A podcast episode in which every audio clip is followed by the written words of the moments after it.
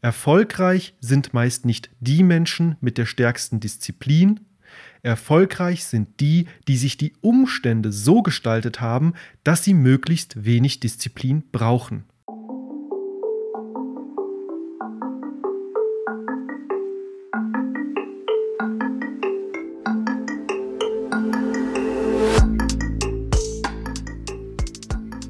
Gewohnheiten ändern. Aber wie?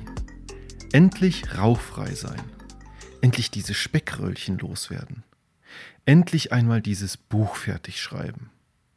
Und dann doch wieder mit einer Kippe oder einer Tüte Chips auf der Couch chillen. An guten Vorsätzen mangelt es nicht, aber dein innerer Schweinehund macht dir jedes Mal einen Strich durch die Rechnung. Es hat eh keinen Sinn. Meine Gewohnheiten sind einfach zu stark denkst du dir vielleicht. Falsch. Ich sage, du kennst nur noch nicht die richtigen Tricks, um sie zu bändigen, oder machst es dir sogar selbst unbewusst schwerer, als es sein müsste. Deshalb zeige ich dir heute ganze 66 persönlich erprobte Tipps, mit denen du mit minimalem Aufwand maximale Ergebnisse erzielst und schlechte Gewohnheiten ändern und gute Gewohnheiten sogar zum Selbstläufer machen kannst. Damit auch du endlich deine Traumfigur bekommst, gesünder lebst oder endlich dieses vermaledeite Projekt abschließt, das du schon so lange vor dir herschiebst.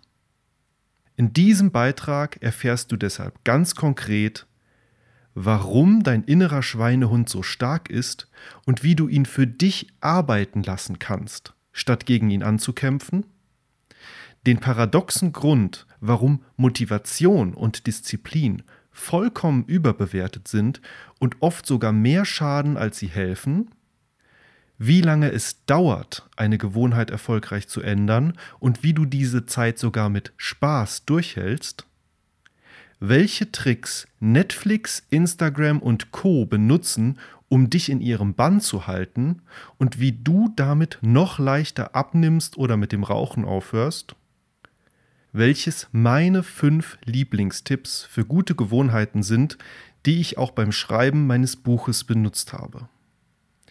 Am Ende stellen wir uns noch die Frage, ob es vielleicht sogar eine Abkürzung gibt, mit der du die Macht der Gewohnheit fast schon automatisch für dich arbeiten lassen kannst. Falls du keine Zeit oder Lust hast, dir das Ganze anzuhören, gebe ich dir direkt am Anfang schon mal meine fünf besten Tipps, um Gewohnheiten zu ändern. Also, lass uns nicht lange drum reden. Erstens, warte nicht auf Motivation. Motivation kommt nicht vor dem Tun, sie kommt beim Tun. Fang einfach an. Zweitens, tu es nur für heute. Schlimm ist meistens nicht das Tun selbst. Schlimm ist nur die Vorstellung, es immer wieder tun zu müssen. Folge einer Gewohnheit deshalb nur für heute. Drittens. Mach ganz kleine Schritte. Je geringer die Hürde, desto eher tust du es immer wieder.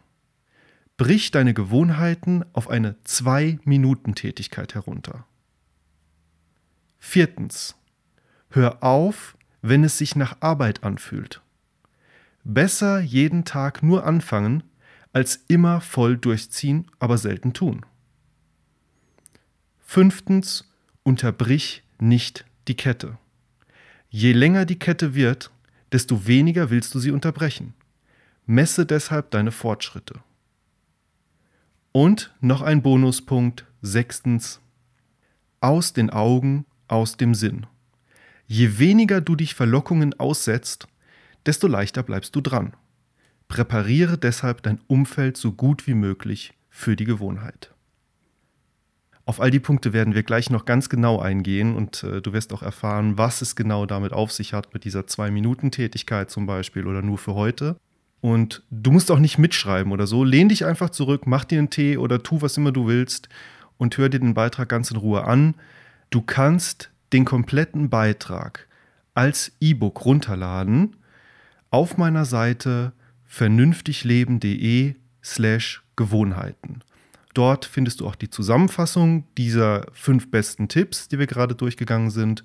und natürlich auch den ganzen Rest des Beitrages, inklusive auch der ganzen Quellen, auf die ich eingehen werde und verschiedener Bilder und Screenshots.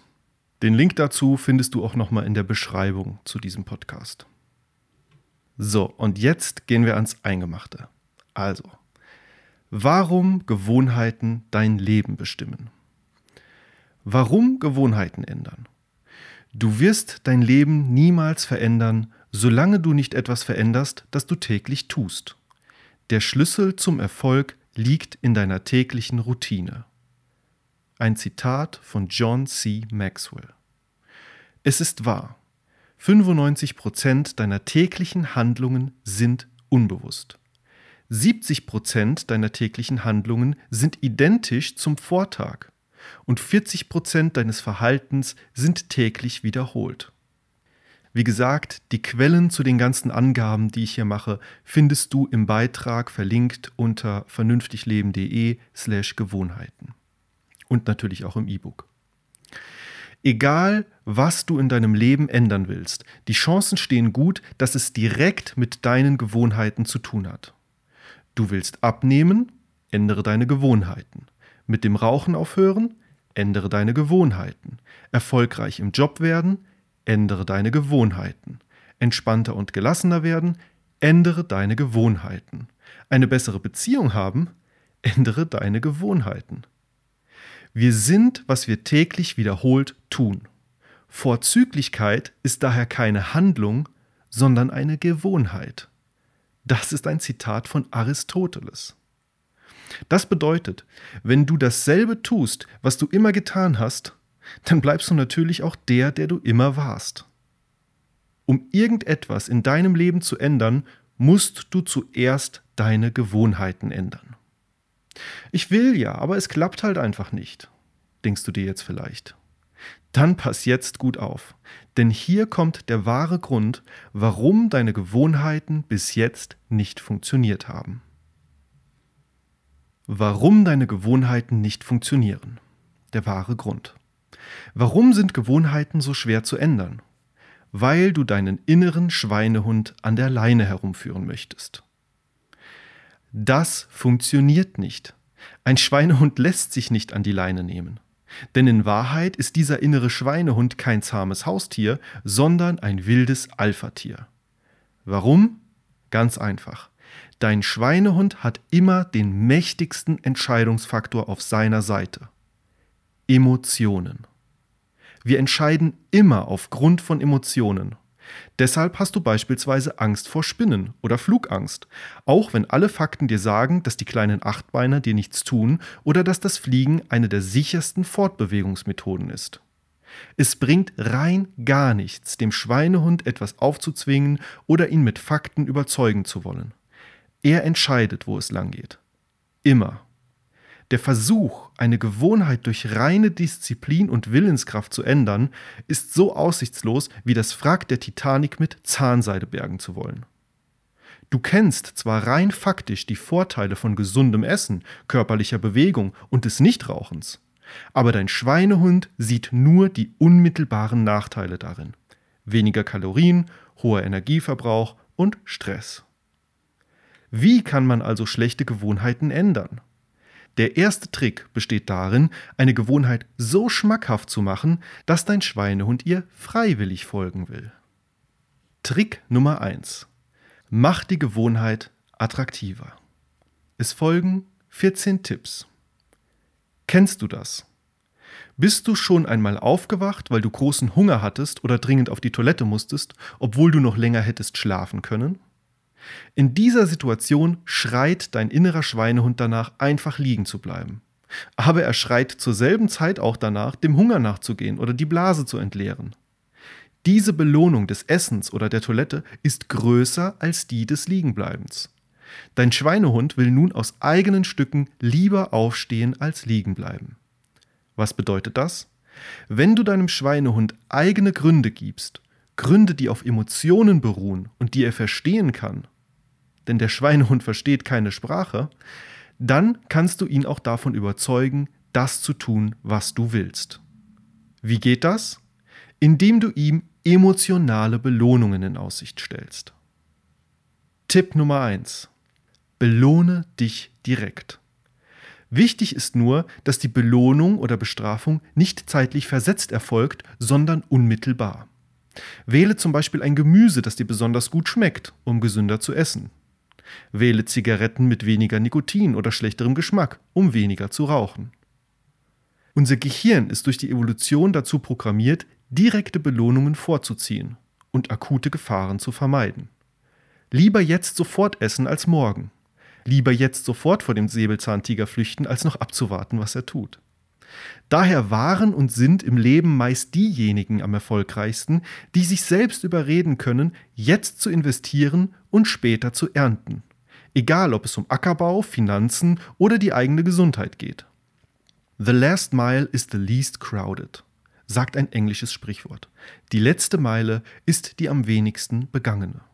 Und deshalb wird es paradoxerweise sogar automatisch leichter, je schwerer es wird.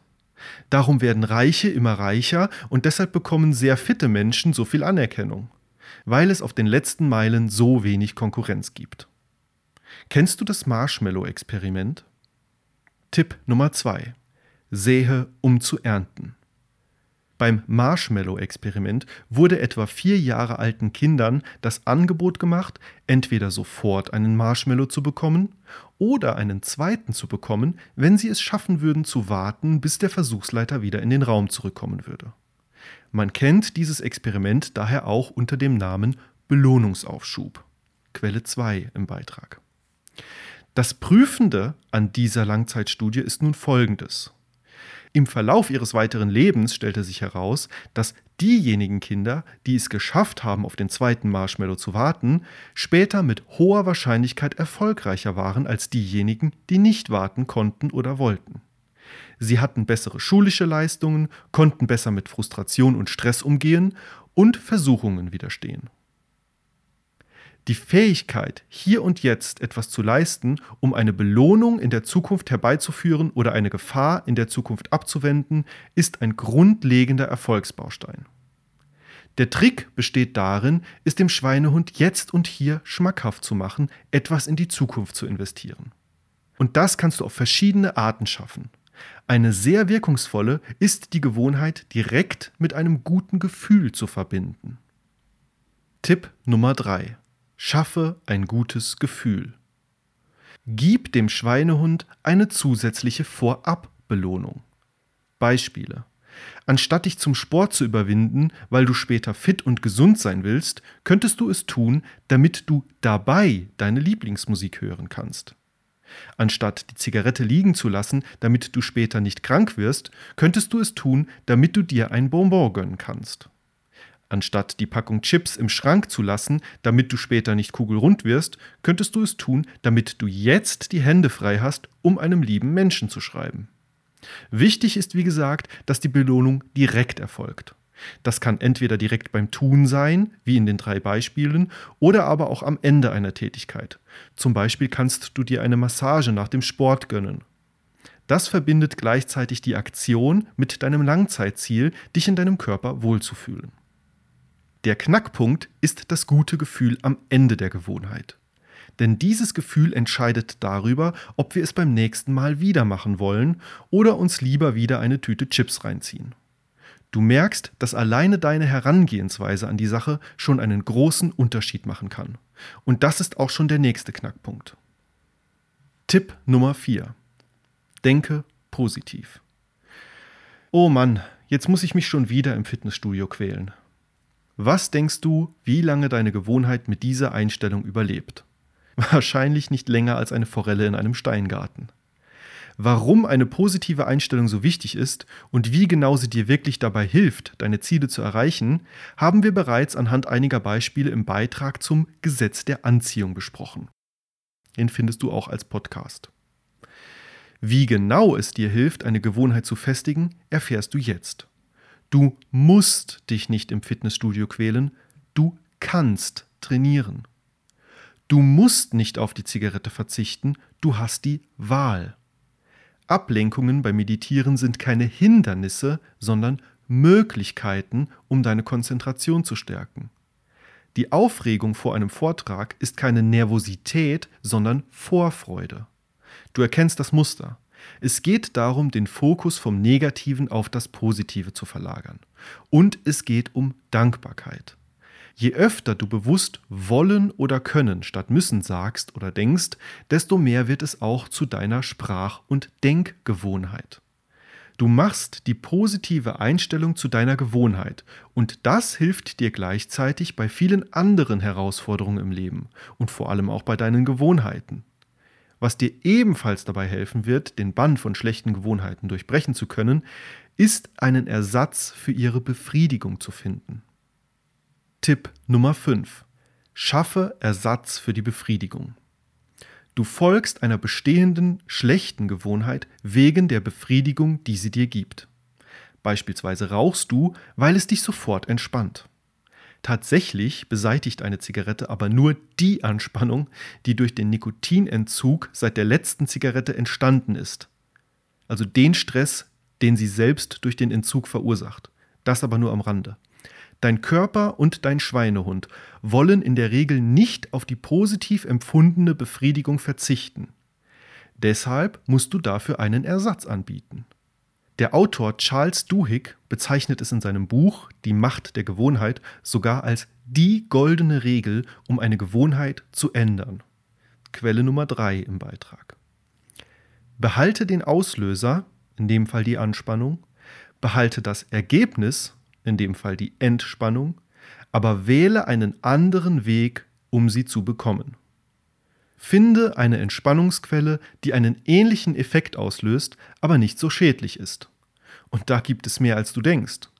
Die Ich Bin-Atmung, ein Spaziergang im Park, progressive Muskelrelaxion, Meditation, das Gelassenheitsgebet. Die Liste ist lang. Wenn du den für dich perfekten Entspannungstipp suchst, Schau dir mal meinen Beitrag Entspannung schnell an. Darin findest du 101 einfache Tipps, um in 5 Minuten oder weniger zu entspannen. Den Beitrag und auch ein kostenloses Übersichtsposter mit allen 101 Tipps auf einen Blick findest du unter vernünftigleben.de slash Entspannung. Auch die eben aufgezählten Wege sind dort genauer erklärt. Gerade als Alternative zum Rauchen kann ich dir aber die ich bin Atmung sehr empfehlen. Wie sie funktioniert, findest du wie gesagt in dem Beitrag. Gib dem Schweinehund, was er will, aber bestimme, wie er es bekommt. Die allerbeste Art der Belohnung ist aber, wenn du das Tun selbst attraktiver machst. Tipp Nummer 6. Pass deine Gewohnheit an dich an, nicht umgekehrt. Du kennst das. Du willst Mehr lesen, aber das Buch zieht sich wie Kaugummi. Mehr Sport machen, aber das Laufen ist reine Folter. Gesünder essen, aber der Spinat hängt dir echt zum Hals raus. Das Problem ist nicht, dass die Gewohnheit an sich unattraktiv ist. Das Problem ist, dass du sie nicht an deine Vorlieben angepasst hast. Wenn dich das Buch über Astrophysik langweilt, wähle Bücher, die dich wirklich interessieren. Und wenn sich ein Buch als trocken und zäh herausstellt, lass es einfach liegen und nimm das nächste. Wenn Laufen und Fitnessstudio nichts für dich sind, versuch es einmal mit Klettern oder einem Teamsport. Wenn Spinat dich nicht anmacht, such dir eines der anderen 9 Trillionen gesunden Rezepte im Internet. Forme deine Gewohnheiten so, dass sie deinen persönlichen Vorlieben und Anlagen bestmöglich entsprechen. Dann hast du auch mehr Erfolg, weil es dir mehr Spaß macht und das Tun selbst bereits zu einer Belohnung wird. Es muss aber nicht immer die Freude sein, die uns bei Laune hält. Manchmal kommt es sogar eher darauf an, wie du leiden willst. Tipp Nummer 7. Wähle, wie du leiden willst. Ja, richtig gehört. Der Schlüssel zu einem erfolgreichen und erfüllten Leben ist nicht keine Probleme zu haben, sondern überwiegend solche, die du gerne löst. Get comfortable with being uncomfortable lautet ein englisches Sprichwort. Mach es dir bequem, dich unbequem zu fühlen. Und genauso ist es auch bei deinen Gewohnheiten. Egal welche Sportart du wählst, es wird immer Punkte geben, an denen du einfach keinen Bock mehr hast. Wenn du aber eine Sportart gefunden hast, in der du lieber leidest als in anderen, verschafft dir das einen entscheidenden Vorteil in diesen schweren Zeiten. Aber nicht nur das Was und Wie einer Gewohnheit sind effektive Mittel, um dich anzutreiben und dabei zu halten. Vor allem auch das Warum ist ein entscheidender Dreh- und Angelpunkt. Tipp Nummer 8. Finde dein starkes Warum. Wer ein Warum hat zu leben, erträgt fast jedes Wie. Ein Zitat von Friedrich Nietzsche. Das Zauberwort lautet intrinsische Motivation. Im Gegensatz zur extrinsischen Motivation, wie zum Beispiel deiner Lieblingsmusik beim Sport oder einer Massage danach, ist ein intrinsischer Motivationsgrund um ein Vielfaches stärker und unerschütterlicher. Eine intrinsische Motivation ist zum Beispiel, wenn du Sport machst, weil es dir ein gutes Gefühl gibt oder weil dein Warum bei der ganzen Sache ist, körperlich fit zu werden und dich auch so zu fühlen. Und genau dieses Warum ist der Punkt, an dem du am allerbesten ansetzen kannst. Warum willst du früher aufstehen, regelmäßig Sport machen oder deine Vokabeln lernen? Was ist dein höheres Ziel dahinter? Was ist dein Beweggrund? Willst du vielleicht körperlich fitter werden, um wieder mit deinen Kindern mithalten zu können? Früher aufstehen, um dir ein eigenes Business aufzubauen? Deine Vokabeln lernen, um nach Spanien auszuwandern? Merkst du, wie bewegend diese Gedanken sind? Ein guter Weg, um deine inneren Beweggründe und die Werte zu erforschen, die dich antreiben, ist der kostenlose Test Was will ich wirklich im Leben? Den findest du natürlich an dieser Stelle im Beitrag verlinkt oder direkt unter vernünftigleben.de slash lebens-test. Den Link werde ich auch nochmal in die Podcast-Beschreibung setzen. Wenn du deinen Werten folgst, wird die Gewohnheit selbst zur Belohnung. Und das ist einer der besten Motivatoren, den du dir nur wünschen kannst. Tipp Nummer 9. Mach die Gewohnheit selbst zur Belohnung. Der Vorteil liegt auf der Hand. Du brauchst weder irgendwelche externen Motivatoren noch Hilfsmittel, um für ein gutes Gefühl zu sorgen. Du fühlst dich gut, während und weil du einer Gewohnheit nachgehst. Das ist der Jackpot. Die Gewohnheit selbst wird zur Belohnung. Wenn eine Tätigkeit einen unserer inneren Werte erfüllt, verspüren wir auch wieder direkt beim Tun ein Gefühl der Belohnung. Das ist dasselbe Phänomen, wie wenn wir einem Fremden helfen. Wir erfüllen mit der Tat unser inneres Bedürfnis nach Nächstenliebe. Dieses Tun zur Belohnung machen ist im Prinzip nichts anderes als das schockierend einfache Geheimnis des Erfolges, über das wir bereits in einem früheren Beitrag geredet haben. Den findest du leider nicht als Podcast, sondern nur auf der Seite. Es ist ja auch logisch, was dir Freude bringt, behältst du bei. Diesem Prinzip gehen wir übrigens auch in meinem Buch Der Weg des Wassers, warum dir alles zufließt, wenn du endlich loslässt, näher auf den Grund. Wenn du ganz in deinem Tun aufgehst, spricht man vom Flow. Und das ist ein weiterer Tipp, den du nutzen kannst, um eine Gewohnheit schmackhafter zu machen. Tipp Nummer 10. Nutze den Flow.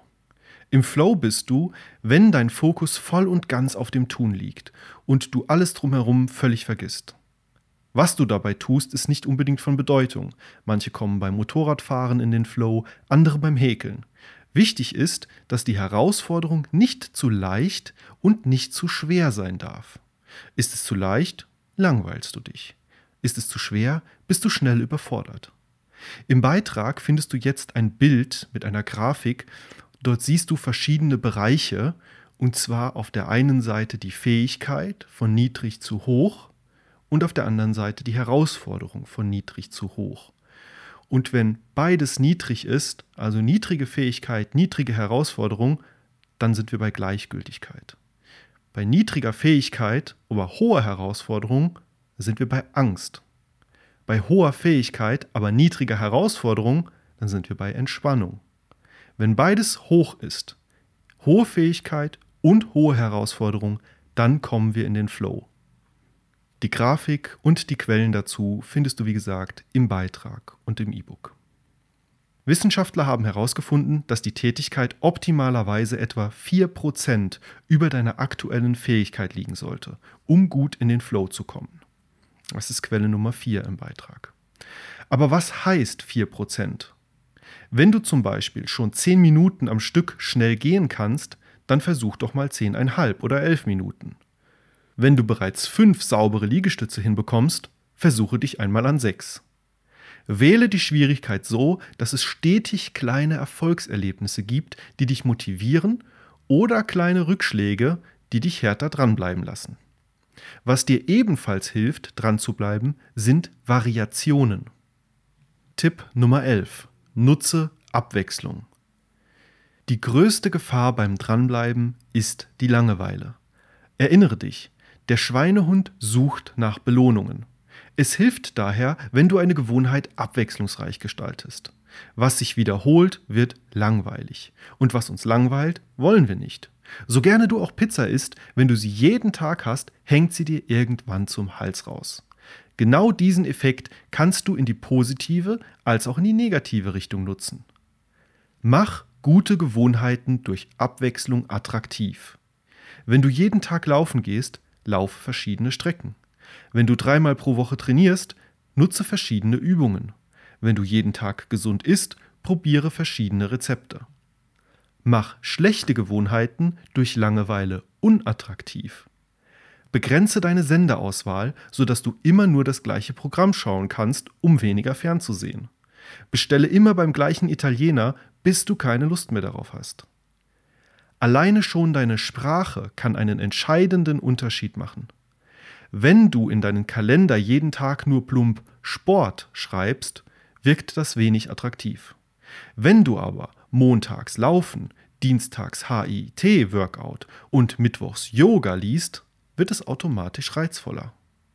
Gamification bzw. Spielifizierung nennen Wissenschaftler dieses Prinzip, bei dem spieltypische Elemente, wie etwa die Abwechslung, zur Motivation genutzt werden. Andere Mittel sind Erfahrungspunkte, Highscores, Ranglisten oder andere Fortschrittsanzeigen, die wir uns im zweiten Abschnitt zunutze machen werden. Belohnungen sind der wichtigste Faktor, wenn es um Gewohnheiten geht, weil es genau das ist, worauf unser Schweinehund aus ist. Und wenn wir wissen, was unser Schweinehund mehr als alles andere sucht, dann wissen wir auch, was er mehr als alles andere meidet. Tipp Nummer 12. Mache die Konsequenzen direkt sichtbar. Gerade weil die negativen Konsequenzen uns so unwirklich scheinen, ignorieren wir sie ja.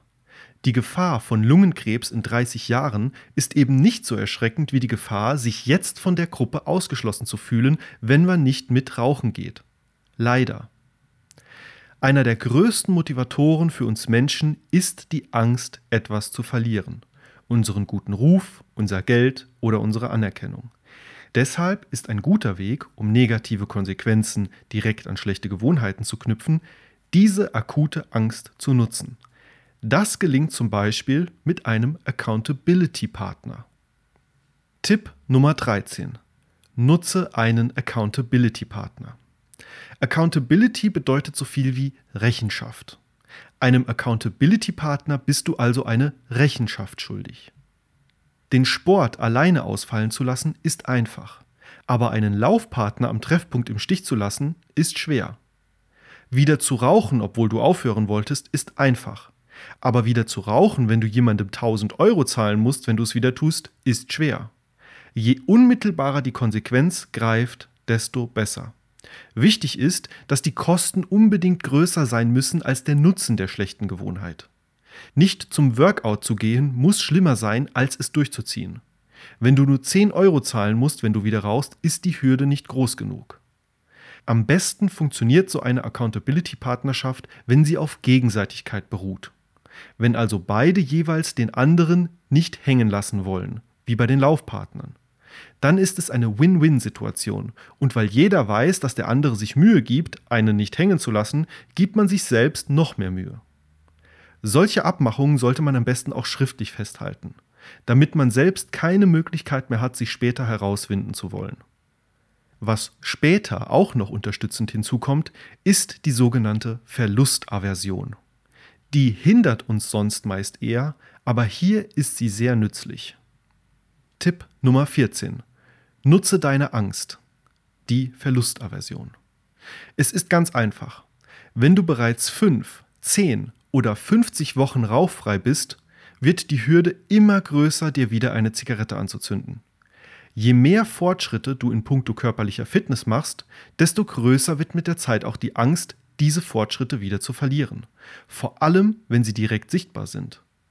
Weil du schon so viel investiert hast, werden die Kosten immer größer, dieses Investment wieder zu verlieren. Kurzum, du willst bereits Erreichtes nicht wieder verlieren. Wichtig dabei ist natürlich, dass du dir auch über das bereits Erreichte bewusst bist. Das führt uns wieder zum Messen von Fortschritten, zum Begriff des Momentums und zu einem meiner absoluten Lieblingstipps namens Unterbrich nicht die Kette, auf die wir jetzt im zweiten Kapitel eingehen. Denn um Fortschritte zu erzielen, braucht es, wie der Name schon sagt, einzelne Schritte. Trick Nummer 2. Mach die Gewohnheit einfacher. Es folgen 25 Tipps. Fang so klein an wie möglich. Ja, richtig gehört. Wenn du mehr Sport treiben willst, mach nicht direkt eine ganze Trainingssession. Fang mit nur einer Übung an.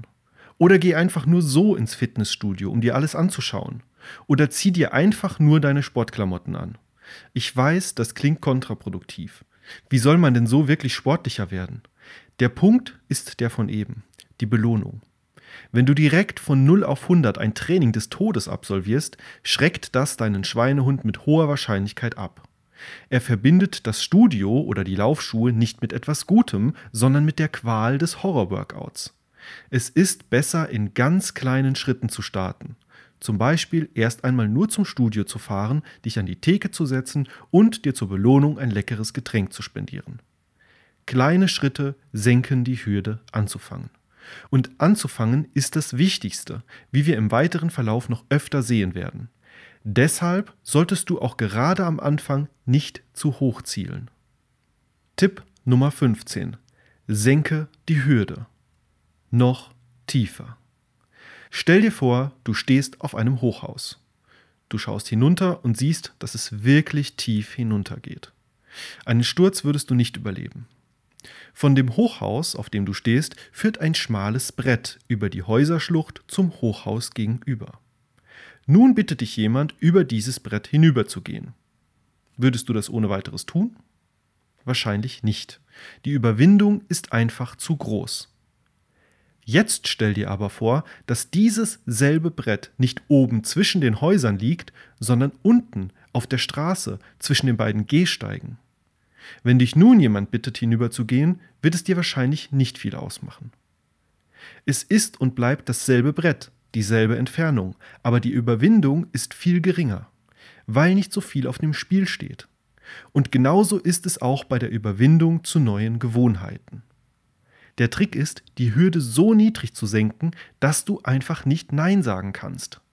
Zieh nur deine Laufschuhe an. Plötzlich ist es leichter rauszugehen denn was willst du im Wohnzimmer, wo du doch die Laufschuhe schon anhast? Geh nur nach draußen. Plötzlich wird es leichter loszulaufen. Denn warum solltest du nur rumstehen, jetzt wo du schon mal draußen bist? Es entsteht ein Momentum, auf das wir gleich nochmal eingehen. An der Stelle fällt mir noch eine Anekdote ein von Polly. Polly ist eine Hündin, die jetzt äh, nicht mehr bei mir lebt, sondern bei meiner Ex-Frau. Aber äh, Polly hatte, wie viele Haustiere wahrscheinlich, eine Phase, in der sie nicht so gerne Trockenfutter gegessen hat.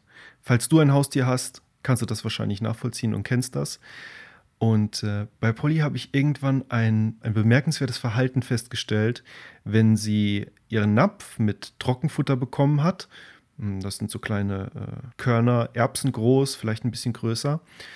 Dann ist sie zum Napf hin, hat sich ein Körnchen davon rausgeholt und ist dann zu ihrem Teppich gegangen, auf, den sie, äh, auf dem sie gelegen hat gerne, und hat dort nur dieses eine kleine Stückchen gegessen. Wie ein Leckerli. Wir hatten auch Leckerlis, die ähnlich groß waren. Und dann ist sie wieder zum Napf gegangen und hat sich wieder ein kleines Stückchen rausgeholt und hat das wieder gegessen, wie ein Leckerchen. Und irgendwann hatte sie dann richtig Lust bekommen und hat und ist dann zum Napf hin und hat dann dort halt richtig gegessen. Und da gibt es auch, glaube ich, ein Sprichwort, mit, mit dem Essen kommt der Appetit oder so. An das hat mich das auf jeden Fall erinnert. Und das ist genau dieses Momentum. Man fängt an, ein Stückchen, noch ein Stückchen und dann auf einmal hat man Hunger und schwuppdiwupp ist der Napf leer. Schwuppdiwupp ist die Strecke gelaufen, sozusagen. Äh, und das, das habe ich selbst bei mir und bei vielen meiner Gewohnheiten auch erlebt. Einfach anfangen, den ersten Schritt machen und dann läuft's. Zurück zum Beitrag. Also, Momentum. Bei den meisten Menschen kommt es aber gar nicht erst so weit, denn sie machen den großen Fehler zu warten, bis sie motiviert sind. Aber so funktioniert das nicht. Tipp Nummer 16. Scheiß auf Motivation. Ja, richtig gehört. Vergiss die Motivation. Der Punkt ist folgender. Motivation kommt nicht vor dem Tun, sie kommt beim Tun. Falls du dich erinnerst, das war auch einer meiner Lieblingstipps. Fang einfach an. Das ist der Schlüssel. Wenn du mit dem Anfangen aber immer wartest, bis du dich motiviert fühlst, fängst du nie an. Es ist dasselbe Phänomen wie bei der Kreativität. Du wartest nicht, bis dich die Inspiration wie ein Blitz trifft und schaffst dann ein Meisterwerk. Nein, du fängst an und während du am Tun bist, kommt die Inspiration. So geht es mir bei all meinen Blogartikeln und Büchern. Und so geht es mir auch beim Training, beim Putzen oder beim Lesen.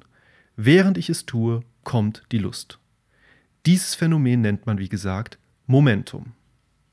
Tipp Nummer 17. Nutze das Momentum. Momentum ist ein Gesetz in der Physik. Es besagt, Dinge, die in Bewegung sind, tendieren dazu, in Bewegung zu bleiben. Dinge, die in Ruhe sind, tendieren dazu, in Ruhe zu bleiben. Das gilt für einen Stein, der einen Berg hinunterrollt, genauso wie für dich und deine Gewohnheiten.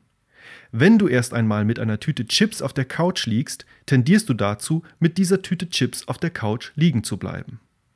Wenn du erst einmal mit Turnschuhen auf der Laufstrecke unterwegs bist, tendierst du dazu, auf der Laufstrecke zu bleiben. Wenn du erst einmal angefangen hast, fällt es dir viel leichter weiterzumachen, als von 0 auf 100 loszulegen. Deshalb ist es so unglaublich effektiv, die Anfangshürde einfach so niedrig wie möglich zu halten. Es geht um den kleinen Schubser, der den berühmten Stein ins Rollen bringt.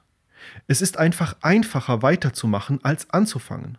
Und das führt uns zu meinem absoluten Nummer 1 Geheimtipp, wenn es um Gewohnheiten geht. Tipp Nummer 18. Tu es nur für heute. Mein Nummer 1 Tipp. Mein absoluter Lieblingstipp, um neue Gewohnheiten etablieren und halten zu können, lautet nur für heute. Klingt paradox, ich weiß. Warum soll es denn gerade bei dauerhaften Gewohnheiten helfen, etwas nur für heute zu betrachten? Weil es viele der bereits genannten Erleichterungen mit sich bringt und zum Beispiel die Anfangshürde senkt. Was würde dir leichter fallen? Nur für heute Sport zu treiben oder für die nächsten sechs Monate? Nur für heute auf Süßigkeiten zu verzichten oder für das nächste Jahr? Nur für heute das Rauchen sein zu lassen oder für den Rest deines Lebens? Das Tun oder Verzichten an sich ist nicht so schlimm. Schlimm ist nur die Vorstellung, etwas immer wieder und für immer tun bzw. darauf verzichten zu müssen. Das erschlägt uns und hält uns davon ab, überhaupt erst anzufangen. Auch deshalb reden immer alle vom Leben im Hier und Jetzt. Mehr brauchst du nicht. Dieser Tipp ist vor allem dann hilfreich, wenn du überhaupt keine Lust hast. Und er ist abwandelbar. Zum Beispiel kannst du dir auch sagen, nur eine Übung. Oder gleich eine 2-Minuten-Regel draus machen. Tipp Nummer 19. Mach ganz kleine Schritte. Die 2-Minuten-Regel. Es ist fast schon zu leicht. So wie du nur den heutigen Tag betrachtest, kannst du die Hürde noch weiter senken, indem du die Tätigkeit selbst als möglichst kleine Einheit betrachtest. Die Regel dabei lautet, es darf nicht länger als zwei Minuten dauern. Zum Beispiel, anstatt fünf Kilometer laufen zu wollen, nur die Laufschuhe anziehen. Anstatt das ganze Kapitel zu lesen, nur eine Seite lesen. Anstatt für 30 Minuten zu meditieren, nur zwei Minuten meditieren oder ganz kurz eben nur eine Übung oder nur eine Schublade aufräumen. Das funktioniert mit jeder Gewohnheit. Du musst nicht nach zwei Minuten aufhören. Du musst nur zwei Minuten durchhalten. Denke an das Gesetz des Momentums. Dinge, die in Bewegung sind, tendieren dazu, in Bewegung zu bleiben. Aber erlaube dir wirklich auch aufzuhören, wenn du nach zwei Minuten keine Lust mehr hast. Das ist sehr wichtig. Und selbst wenn du wirklich nach zwei Minuten aufhörst, sind zwei Minuten immer noch besser als gar keine Minuten. Denn gerade bei Gewohnheiten ist die Zeit dein Freund, wie wir gleich in Punkt 23 sehen werden. Es läuft immer wieder auf den einen Punkt hinaus. Je geringer die Anfangshürde ist, desto eher fängst du an. Und je eher du anfängst, desto eher bleibst du in Bewegung. Deshalb war auch das einer meiner fünf Lieblingstipps, die ich dir direkt am Anfang gegeben habe. Und es führt uns auch zum nächsten Tipp. Tipp Nummer 20. Fang einfach nur an. Ich glaube, wir haben es bisher bei jedem einzelnen Punkt in diesem Kapitel erwähnt. Anfangen ist das Wichtigste. Ohne Anstoß rollt kein Stein. Deshalb muss der Anfang so einfach wie möglich sein. Der Rest folgt automatisch. Zieh 365 Mal Sportsachen an und du wirst einige Male Sport machen. Setz dich 365 Mal zum Schreiben hin und du wirst einige Seiten zu Papier bringen. Nimm 365 Mal ein Buch in die Hand und du wirst einige Seiten lesen. Es ist besser, Mini-Gewohnheiten zu schaffen, bei denen du jedes Mal nur anfängst, als eine perfekte Gewohnheit, die selten oder nie durchgeführt wird. Etablieren kommt vor Optimieren. Du kannst keine Gewohnheit verbessern, die nicht existiert. Deshalb ist es wirklich wichtig, manchmal auch sogar früher aufzuhören. Tipp Nummer 21. Hör auf, sobald es sich nach Arbeit anfühlt. Ein weiterer meiner fünf Lieblingstipps vom Anfang.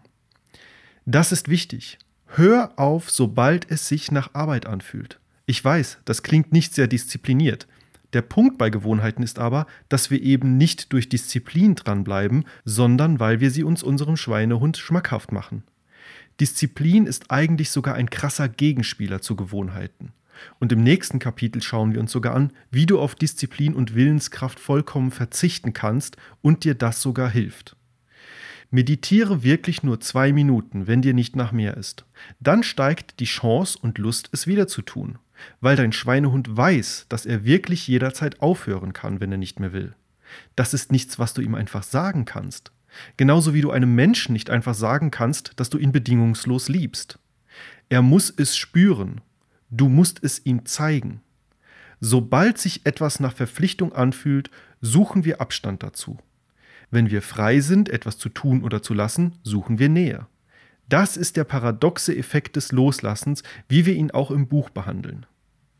Da ich es jetzt schon mehrfach erwähnt habe, falls du das Buch noch nicht kennst und mehr darüber erfahren willst, findest du weitere Informationen dazu unter www.loslassenbuch.de. Tipp Nummer 22. Lass los. Sei locker.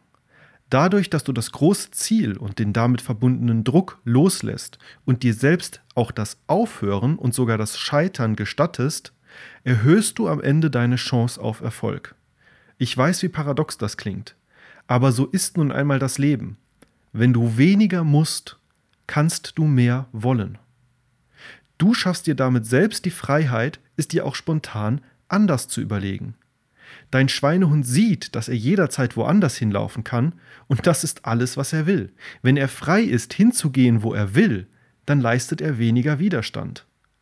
Dieses Prinzip gilt nicht nur bei Gewohnheiten und deinem eigenen Schweinehund, es gilt auch dann, wenn du versuchst, den Schweinehund eines anderen zu kontrollieren, beispielsweise den deines Partners. Zwingst du einen Menschen dazu, bei dir zu bleiben, will er genau das Gegenteil. Weg von dir. Darüber haben wir im Beitrag Lass endlich los, warum die Liebe stirbt, wenn du nicht loslässt, gesprochen. Findest du übrigens auch als Podcast. Lass lieber locker und lass die Zeit für dich arbeiten. Tipp Nummer 23. Lass die Zeit für dich arbeiten. Der stete Tropfen höhlt den Stein, sagt ein Sprichwort. Wir unterschätzen die Kraft kleiner Schritte über einen langen Zeitraum. Nehmen wir zehn Liegestütze als Beispiel. Zehn Liegestütze zu machen erscheint uns zunächst nicht sehr attraktiv. Der Aufwand ist hoch, der Nutzen gering. Du wirst danach keine krasse Veränderung an deinem Körper sehen. Aber was passiert, wenn du 30 Tage lang jeden Tag 10 Liegestütze machst? Oder 100 Tage oder 365? Ich bin sicher, so eine Challenge hat schon irgendein Influencer auf YouTube gemacht und man kann sich dort das Ergebnis ansehen. Es ist besser, langsam vorwärts zu gehen, als Rückschritte zu machen. Und es ist besser, jeden Tag einen kleinen Schritt zu machen, als niemals einen großen zu wagen. Denke dir lieber zehnmal nur für heute als einmal morgen.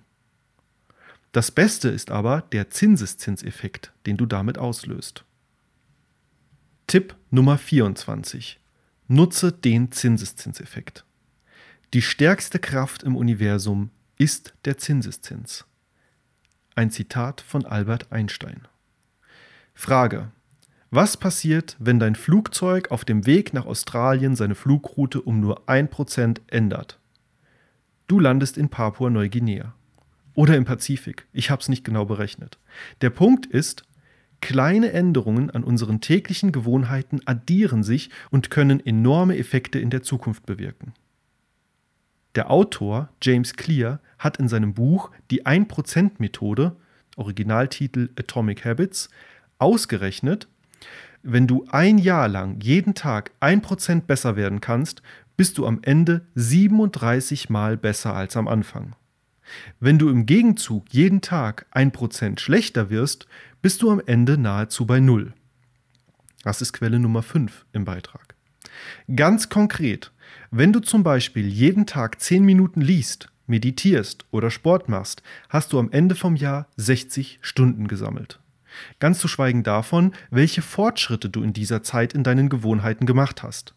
Wenn du jeden Tag nur 1% besser wirst, bist du am Ende des Jahres um ganze 3778% besser geworden. Würdest du stattdessen nur einmal pro Woche eine Stunde investieren, hättest du am Ende nur 52 Stunden angesammelt und wärst auch nur 168 Prozent besser geworden. Der allerwichtigste Punkt ist aber, du hättest es sehr wahrscheinlich nicht durchgezogen und am Ende eher nur zwei Stunden auf dem Konto. Weil die Hürde, jede Woche eine volle Stunde Sport zu machen oder in bewegungsloser Meditation zu verharren, einfach viel höher ist. Vergleiche, senke die Hürde. Das ist der Zinseszinseffekt. Dasselbe gilt übrigens auch für mein Buch oder für diesen Beitrag. Nur dadurch, dass ich über einen langen Zeitraum Stück für Stück jeden Tag ein bisschen geschafft habe, habe ich am Ende das große Ganze geschafft. Nicht an einem Tag, nicht in einer Woche, nicht in einem Monat und für mein Buch nicht mal in einem Jahr.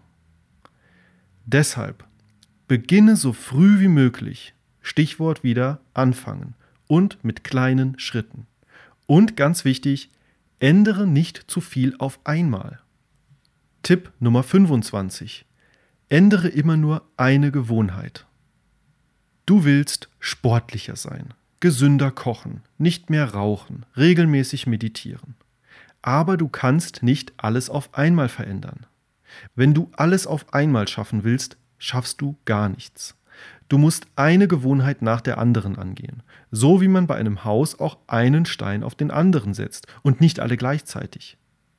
Und wann habe ich die Gewohnheit verinnerlicht? fragst du dich jetzt sicher? Dazu gibt es einen einfachen Richtwert. Tipp Nummer 26. Bleibe nur 66 Tage dran. Wie lange dauert es, eine Gewohnheit zu ändern? Als grober Richtwert gilt, es dauert etwa 66 Tage um eine Gewohnheit zu etablieren. Quelle Nummer 6 im Beitrag. Das heißt, bis du von der bewussten Ausführung in die intuitive Ausführung wechselst. Also, dass du nicht mehr viel darüber nachdenken musst und es einfach tust, weil es eben deine Gewohnheit ist. Klar, manchmal dauert es länger, manchmal kürzer. Aber die 66 Tage Gewohnheitsmarke hat sich für viele als guter Richtwert erwiesen. Einzelne Aussetzer sind dabei übrigens nicht schlimm, solange du direkt wieder aufs Pferd springst.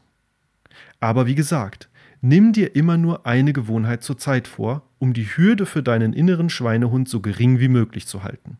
Aber welche? fragst du dich jetzt vielleicht. Womit soll ich denn anfangen? Die Antwort darauf findest du im nächsten Punkt. Tipp Nummer 27. Priorisiere deine Gewohnheiten. Vielleicht hast du gerade nur eine Baustelle, an der du arbeiten willst. Dann ist dieser Punkt weniger relevant für dich. Vielleicht möchtest du aber auch gleich mehrere Gewohnheiten ändern. Dann ist der folgende Rat vielleicht Gold wert. Widme dich dem Wichtigsten immer zuerst. Unsere Willenskraft ist wie ein Muskel. Am Anfang ist sie noch frisch und stark, aber je mehr wir sie einsetzen, desto mehr ermüdet sie auch. Frage dich deshalb, was bringt mit dem geringsten Aufwand den größten Nutzen? Das ist das Pareto-Prinzip. Tipp Nummer 28. Nutze das Pareto-Prinzip. Auch die 80-20-Regel genannt. Wilfredo Pareto war ein italienischer Ingenieur und Soziologe. Er entdeckte, dass in Italien etwa 20 Prozent der Bevölkerung über ca. 80 Prozent des Vermögens verfügten. Später fand man heraus, dass diese Verteilung auch weltweit besteht. Und auch in vielen anderen Bereichen wurde erkannt, dass meist 20 Prozent eines Einflusses über 80 Prozent des Ergebnisses entscheiden. Dieses Verhältnis ist das Pareto-Prinzip. Quelle Nummer 7 im Beitrag. Wenn du dich zum Beispiel bei einer Klassenarbeit auf die wichtigsten 20 Prozent der Themen konzentrierst, kannst du damit 80 Prozent der Note beeinflussen. Rund 20 Prozent deiner Kleider trägst du in 80 Prozent der Zeit. Und 20 Prozent deiner wichtigsten Gewohnheiten bestimmen zu 80 Prozent dein Leben. Deshalb solltest du dich unbedingt zuerst auf die wichtigsten 20 Prozent konzentrieren. Welche sind das? Allgemein kann man sagen, dass folgende typische Gewohnheiten einen maßgeblichen Effekt auf unser Wohlbefinden haben. Körperliche und geistige Fitness, gesunde Ernährung, das Ablegen von Lastern wie dem Rauchen, Trinken, Glücksspiel, Shopping oder anderen Süchten. Das sind sogenannte Schlüsselgewohnheiten, die weitere gesunde Gewohnheiten nach sich ziehen. Wer zum Beispiel regelmäßig trainiert, ernährt sich auch gesünder etc. Faulheit wird in diesem Fall also sogar belohnt und das gefällt dem Schweinehund. Und genauso wie übermäßige Anstrengung dich und deine Gewohnheiten ausbremsen, so tut es auch Perfektion. Tipp Nummer 29. Scheiß auf Perfektion. Mach es einfach, egal wie. Studien und Versuche zum Thema Perfektion haben Folgendes gezeigt. Es kommt nicht darauf an, etwas möglichst perfekt zu tun, um darin gut zu werden, sondern es möglichst oft zu tun. Quelle Nummer 8 im Beitrag. Einmal sollten Studenten Tongefäße töpfern, beim anderen Mal Fotos schießen. Das Ergebnis war immer dasselbe. Diejenige Gruppe, die den Auftrag bekam, möglichst viel zu schaffen, lieferte am Ende auch die besseren Ergebnisse. Die Gruppe, die den besten Krug oder das beste Foto abliefern sollte, lieferte eher mittelmäßige Ergebnisse ab. Try, learn, grow ist die Devise. Probieren, lernen, wachsen. Dasselbe gilt für Tonkrüge, Liegestütze oder Blogbeiträge. Fang einfach an und mach viele davon. Denn gerade bei Gewohnheiten gilt, je öfter du es tust, desto besser. Tipp Nummer 30. Nutze die Macht der Wiederholung. Es ist ganz einfach. Je öfter du etwas tust, desto einfacher wird es. Es ist wie wenn du ein Instrument lernst. Am Anfang ist es unglaublich schwer und du bezweifelst, dass du das jemals schaffen wirst. Je mehr du übst, desto leichter wird es aber. Nach einer Weile musst du gar nicht mehr groß darüber nachdenken und das Instrument spielt sich wie von selbst. So wird es von Tag zu Tag leichter statt von Woche zu Woche und dementsprechend auch leichter, die Gewohnheit zu halten und schneller Erfolge zu erzielen. Konzentriere dich auf den täglichen Fortschritt, nicht auf die großen Durchbrüche, denn die werden allgemeinhin gerne überschätzt. Tipp Nummer 31. Konzentriere dich auf die kleinen Fortschritte. Durchbrüche bewegen uns. Das Kind, das zum ersten Mal läuft oder Mama sagt. Der Athlet, der die Goldmedaille bei den Olympischen Spielen holt. Der Held, der am Ende seiner Reise endlich den sagenumwobenen Schatz findet. Das löst Begeisterung auf. Das ist der Stoff für Geschichten und Blockbuster. Aber das ist nicht der eigentliche Kern des Erfolges. Der Kern des Erfolges ist das Krabbeln und Brabbeln, die immer gleichen Bewegungen im Training, die eigentliche Reise des Helden. Der Weg ist das Ziel, hören wir so oft, dass es uns schon zum Hals raushängt. Aber es stimmt. Durchbrüche sind meist die Folge von lange durchgehaltenen kleinen Schritten. Deshalb solltest du dich genau darauf fokussieren, auf die kleinen Schritte. Es ist wie mit Reichtum. Eine einzelne Münze macht dich nicht reich, aber wenn du noch eine hinzufügst und noch eine und noch eine, dann bist du irgendwann reich. Denke an den steten Tropfen und den Zinseszinseffekt. Deshalb schadet es tatsächlich auch, wenn du dich bei deinen Gewohnheiten zu sehr auf das Ziel dahinter fokussierst. Tipp Nummer 32. Vergiss das Ziel und konzentriere dich auf das Tun. Frage. Wie unterscheiden sich die Ziele von Gewinnern und Verlierern?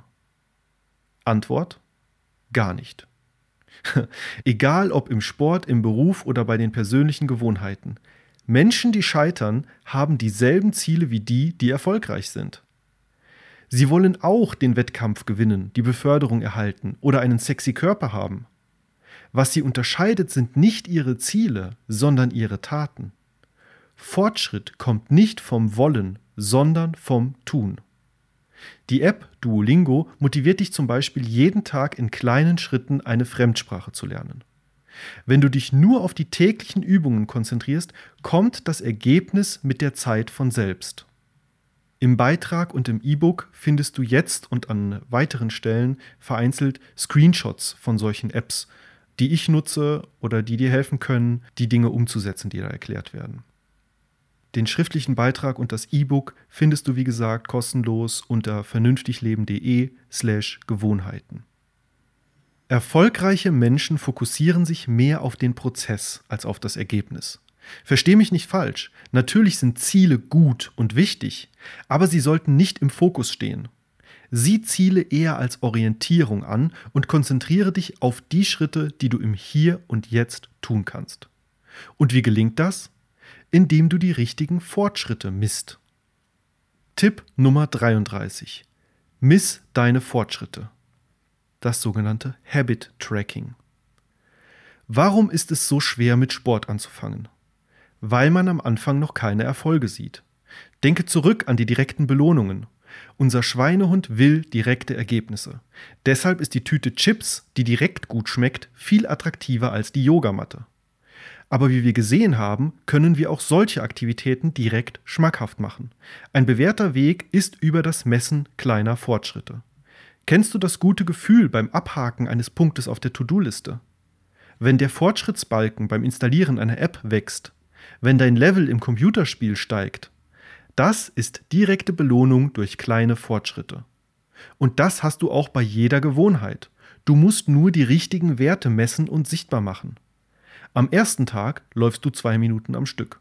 Am zweiten Tag sind es drei Minuten, am dritten schon fünf Minuten. So machst du auch die kleinen Erfolge direkt sichtbar und das motiviert dich, dran zu bleiben. Gamification haben wir das im ersten Abschnitt genannt und fast alle Apps und Online-Spiele nutzen das, um dich drin zu behalten. Eine Studie zum Thema Gewohnheiten ändern und Ernährung hat zum Beispiel gezeigt, dass Menschen, die ein Essenstagebuch führten, viel mehr abgenommen haben als diejenigen, die ihre Mahlzeiten nicht genau notiert haben. Quelle Nummer 9 im Beitrag. Am besten funktioniert es, wenn du deinen Fortschritt wirklich visuell sichtbar machst. Zum Beispiel mit Hilfe einer App oder eines Kalenders. Dazu schauen wir uns gleich Beispiele und einen weiteren meiner Lieblingstipps an. Doch Vorsicht, hier machen viele Menschen einen entscheidenden Fehler. Die meisten Menschen messen nämlich das Falsche. Tipp Nummer 34. Miss das Richtige. Es scheint logisch. Du machst Sport, weil du abnehmen willst. Also ist es doch auch das Beste, deinen Fortschritt anhand der Kilos auf der Waage zu messen, oder? Falsch. Da sind wir wieder bei dem inneren Schweinehund und seiner Vorliebe für direkte Belohnungen. Damit er dranbleibt, will der Schweinehund direkte Ergebnisse sehen. Aber bei den meisten lohnenden Gewohnheiten kommen die Ergebnisse erst später. Deshalb sind sie ja so unpopulär. Nach einem Tag oder einer Woche Training hast du noch nicht merklich viel abgenommen. Deshalb miss nicht das Ergebnis, sondern das Tun. Erinnere dich an den vorletzten Punkt. Gewinner fokussieren sich nicht auf Ziele, sondern auf das Tun. Das ist das Geheimnis des Erfolges. Beispielsweise ist eine gute Messgröße einfach deine Sporteinheiten regelmäßig zu absolvieren, nicht die Kilos auf der Waage zu messen. Im Beitrag findest du jetzt einen Screenshot aus meiner Fitness-App, Gym Goal heißt die, über meine Fortschritte im letzten Jahr. Aber Achtung, das Messen von Fortschritten kann sich schnell wie eine zusätzliche Bürde anfühlen und dir und deiner Gewohnheit wieder den Wind aus den Segeln nehmen. Deshalb solltest du unbedingt darauf achten, wie du misst. Tipp Nummer 35. Miss unkompliziert. Es kann sich schnell wie eine zusätzliche Gewohnheit anfühlen, deine Gewohnheit auch noch zu tracken. Deshalb solltest du unbedingt Folgendes beachten. Automatisiere das Messen wann immer möglich. Tracke nur die wichtigsten Gewohnheiten manuell. Es ist besser, nur ein bis zwei Gewohnheiten regelmäßig zu messen, als fünf unregelmäßig. Denke an die Prioritäten und das 80-20-Prinzip. Ein heutzutage sehr einfacher Weg, um Fortschritte automatisch zu messen, ist das Tracken deiner Gewohnheiten durch Apps. Das Smartphone ist fast immer griffbereit und für nahezu jede Gewohnheit gibt es eine App. Fitness-App, Nichtraucher-App, Meditation-App. Im Beitrag findest du jetzt einen Screenshot meiner Meditations-App, die heißt Center und ist ziemlich einfach gehalten. Zur Zeit des Beitrags habe ich es schon geschafft, seit 235 Tagen täglich zu meditieren. Uh. Wenn es keine spezielle App gibt, haben sich für mich folgende Apps bewährt. Google Kalender. Hier kannst du Ziele anlegen, ihre Erledigung planen und dich daran erinnern lassen. Auch hierzu findest du einen Screenshot im Beitrag. Und die Done-App. D-O-N-E. Hiermit kannst du deine Gewohnheiten anlegen und jedes Mal einen Fortschrittsbalken durch Antippen wachsen lassen. Auch Erinnerungen sind möglich. Die All-in-One Gewohnheiten ändern App sozusagen. Auch davon habe ich einen Screenshot im Beitrag. Aber auch andere visuelle Hilfsmittel können gut funktionieren. Hier kannst du kreativ sein. Visualisiere die Anzahl bereits gelesener Buchseiten mit einem Lesezeichen. Markiere gelesene Bücher in deinem Bücherregal mit einem kleinen Aufkleber. Mach ein Kreuz im Kalender für jeden Tag, an dem du deine Gewohnheiten durchgezogen hast. Und damit sind wir auch schon beim nächsten Punkt. Denn nicht nur die Steigerung ist ein Fortschritt, das Ausführen der Gewohnheit selbst ist bereits ein Fortschritt. Einfach dafür, dass du heute wieder in deine Laufschuhe geschlüpft bist, kannst du ein dickes rotes Kreuz im Kalender machen. Und genau hier kommt es zu einem weiteren meiner Lieblingstipps, wenn es darum geht, Gewohnheiten zu etablieren. Don't break the chain. Tipp Nummer 36. Unterbrich nicht die Kette. Mein Lieblingstipp Nummer 2. Ich liebe diesen Tipp. Eine Gewohnheit ist wie eine Kette. Sie ist immer nur so stark wie ihr schwächstes Glied. Was bedeutet das? Wenn du zehn Tage lang nicht rauchst und dann einen Tag rückfällig wirst, ist die Gewohnheit gebrochen. Es ist viel leichter, am nächsten Tag wieder zur Zigarette zu greifen, als mit dem Nichtrauchen wieder von vorne anzufangen. Ist der Ruf erst ruiniert, lebt es sich ganz ungeniert, sagt ein deutsches Sprichwort. Woran liegt das? Zum einen hast du deinem Schweinehund einfach wieder gezeigt, wie schmackhaft die direkte Belohnung beim Rauchen, Süßigkeiten essen oder Faulenzen ist. Zum anderen hast du ihm seine Motivation genommen, die bereits investierte Mühe zu schützen. Siehe Verlustaversion. Wie kann man das nun vermeiden? Indem du wirklich eine sichtbare Kette aus deiner Gewohnheit machst. Mache tatsächlich jeden Tag ein rotes Kreuz in deinen Kalender, wenn du die Gewohnheit durchgezogen hast. Du wirst feststellen, dass schon nach wenigen Tagen eine Kette aus roten Kreuzen entsteht, die du nicht mehr unterbrechen willst. Je länger die Kette wird, desto weniger willst du sie unterbrechen. Bei zehn Kreuzen mag es dir vielleicht noch einfach erscheinen, einmal einen Tag auszusetzen. Aber was ist, wenn du 100 oder sogar 1000 Kreuze hast? Setzt du das so leichtfertig aufs Spiel? Wenn es so direkt sichtbar ist, ist es schwieriger, bewusst gegen die Gewohnheit zu verstoßen, als wenn du es nur im Hinterkopf hast. Per Hand und Stift auf einem Papierkalender funktioniert es bestens. Wenn du aber keinen Papierkalender nutzt, gibt es auch dafür mittlerweile viele passende Apps. Eine, die ich beim Schreiben meines Buches genutzt habe, ist Don't Break the Chain. Auch hierzu findest du im Beitrag wieder einen Screenshot von der App, in der ich am 6. Mai 2018 250 Tage in Folge geschrieben habe an diesem Buch. Und was ist, wenn ich es wirklich einmal vergesse und die Kette aus Versehen unterbreche? Fragst du dich jetzt vielleicht? Dann hast du verloren und brauchst mit der Gewohnheit gar nicht mehr anfangen. Nein, Das ist natürlich Quatsch. Dann kommt der nächste Fehler ins Spiel, den viele machen. Tipp Nummer 37. Versage niemals zweimal hintereinander. Ein Kettenglied hat immer zwei Seiten, die unter Belastung stehen. Bricht eine Seite, kann die andere noch eine gewisse Last aushalten. Aber wenn auch die zweite Seite nachgibt, ist die Kette gerissen. Das musst du unbedingt vermeiden. Deshalb musst du dir Folgendes zum Gesetz machen. Versage niemals zweimal hintereinander. Wir alle kennen das Leben. Es passiert unvorhergesehen und oft wenig planbar. Manchmal kommen einfach Dinge dazwischen. Das passiert. Wichtig ist, dass du dich dann nicht auf diesen Ausnahmen ausruhst. Du musst direkt wieder aufs Pferd springen und weitermachen. Was macht einen erfolgreichen Menschen aus? Am erfolgreichsten sind nicht die, die niemals fallen, es sind die, die direkt wieder aufspringen. Ein Zitat von Konfuzius. Hole es am besten sofort oder bei nächster Gelegenheit für den versäumten Tag nach. So kannst du die angeschlagene Kette reparieren und dir ein Kreuz im Kalender nachtragen. Wenn du aber erst zwei Tage im Rückstand bist, steigt die Wahrscheinlichkeit stark, dass dir die Gewohnheit aus den Fingern gleitet und die Kette vollständig reißt.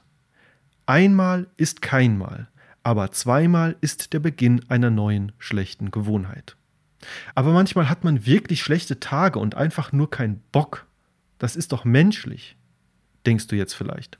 Ja, ist es. Aber genau diese schlechten Tage sind die wichtigsten. Tipp Nummer 38. Die schwersten Tage sind die wichtigsten. Ich weiß, es ist leicht, Sport zu machen oder nicht zu rauchen, wenn man sich gut fühlt und alles im Leben in Ordnung ist. Es ist aber alles andere als leicht, wenn die Beziehung kriselt, der Streit mit dem Nachbarn eskaliert oder ein anderes bedrohliches Ereignis wie eine dunkle Gewitterwolke über dir schwebt. Aber genau das sind die Tage, an denen du über das Stehen und Fallen einer Gewohnheit entscheidest. Eine Gewohnheit zu verlieren geht viel schneller als die aufzubauen. Und wie schafft man es an solchen Tagen dran zu bleiben? Indem du dir ein Arsenal an Tipps aus diesem Beitrag bereithältst. Mach die Hürde möglichst gering. Vergiss Perfektion, belohne dich direkt, schütze deine Investition, denke nur an heute, nutze einen Accountability-Partner etc. Wenn du wirklich einen richtig beschissenen Tag hast, mach halt wirklich nur eine Übung. Meditiere nur für 10 Sekunden oder schreibe nur einen einzigen Satz. Das ist immer besser, als die Kette reißen zu lassen. Und du wirst dir selbst später dafür dankbar sein. Es stärkt dein Selbstbewusstsein und deine Identifikation mit der Gewohnheit zu wissen, dass du selbst in schwierigen Zeiten an deinen Vorsätzen festhalten kannst.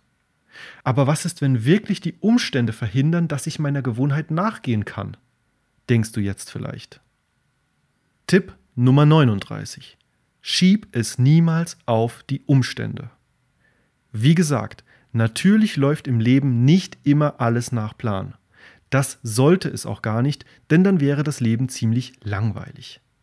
Aber es besteht ein großer Unterschied darin, ob du eine Gewohnheit bewusst sausen lässt, weil mal wieder etwas dazwischenkommt und dich insgeheim vielleicht sogar darüber freust, oder ob du wirklich felsenfest vorhast, der Gewohnheit treu zu bleiben und dich wirklich etwas unerwartet davon abhält.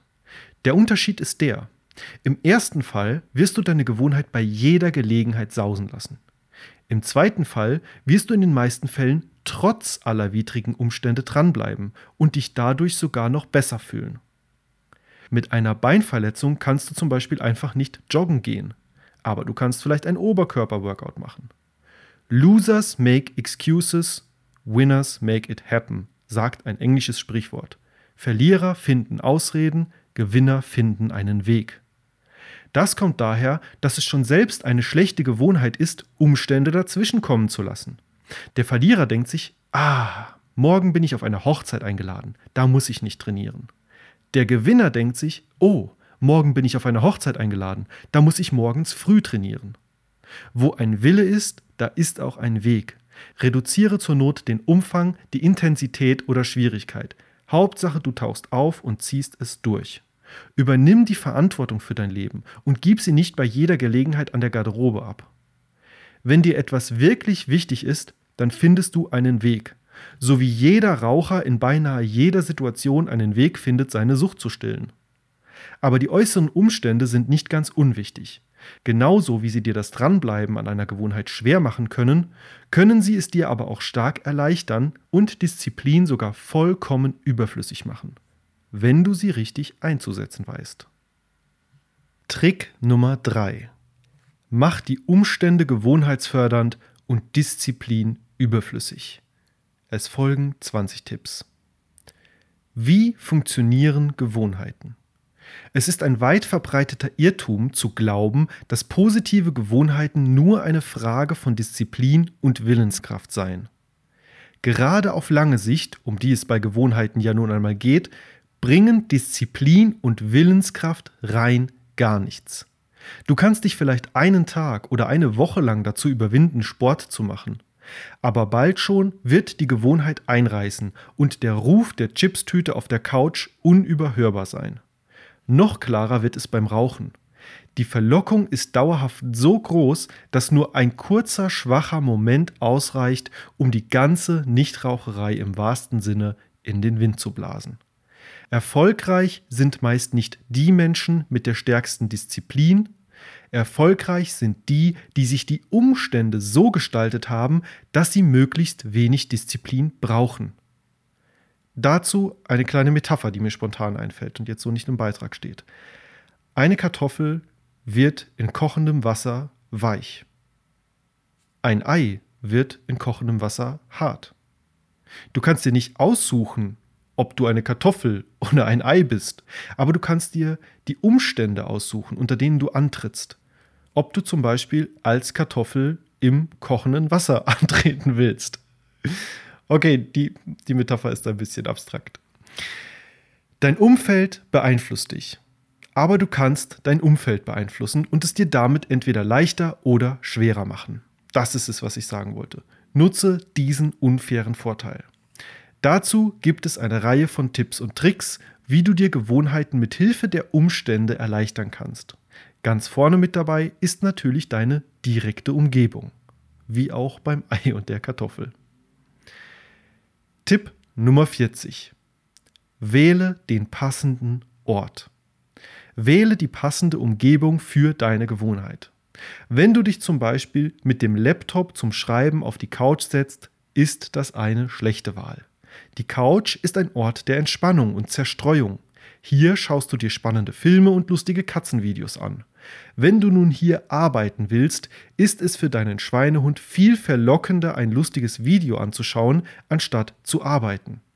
Andersherum springt dein Schweinehund aber fast schon automatisch und mühelos in den Arbeitsmodus, wenn du dich an deinen Schreibtisch setzt, weil du das dort immer tust.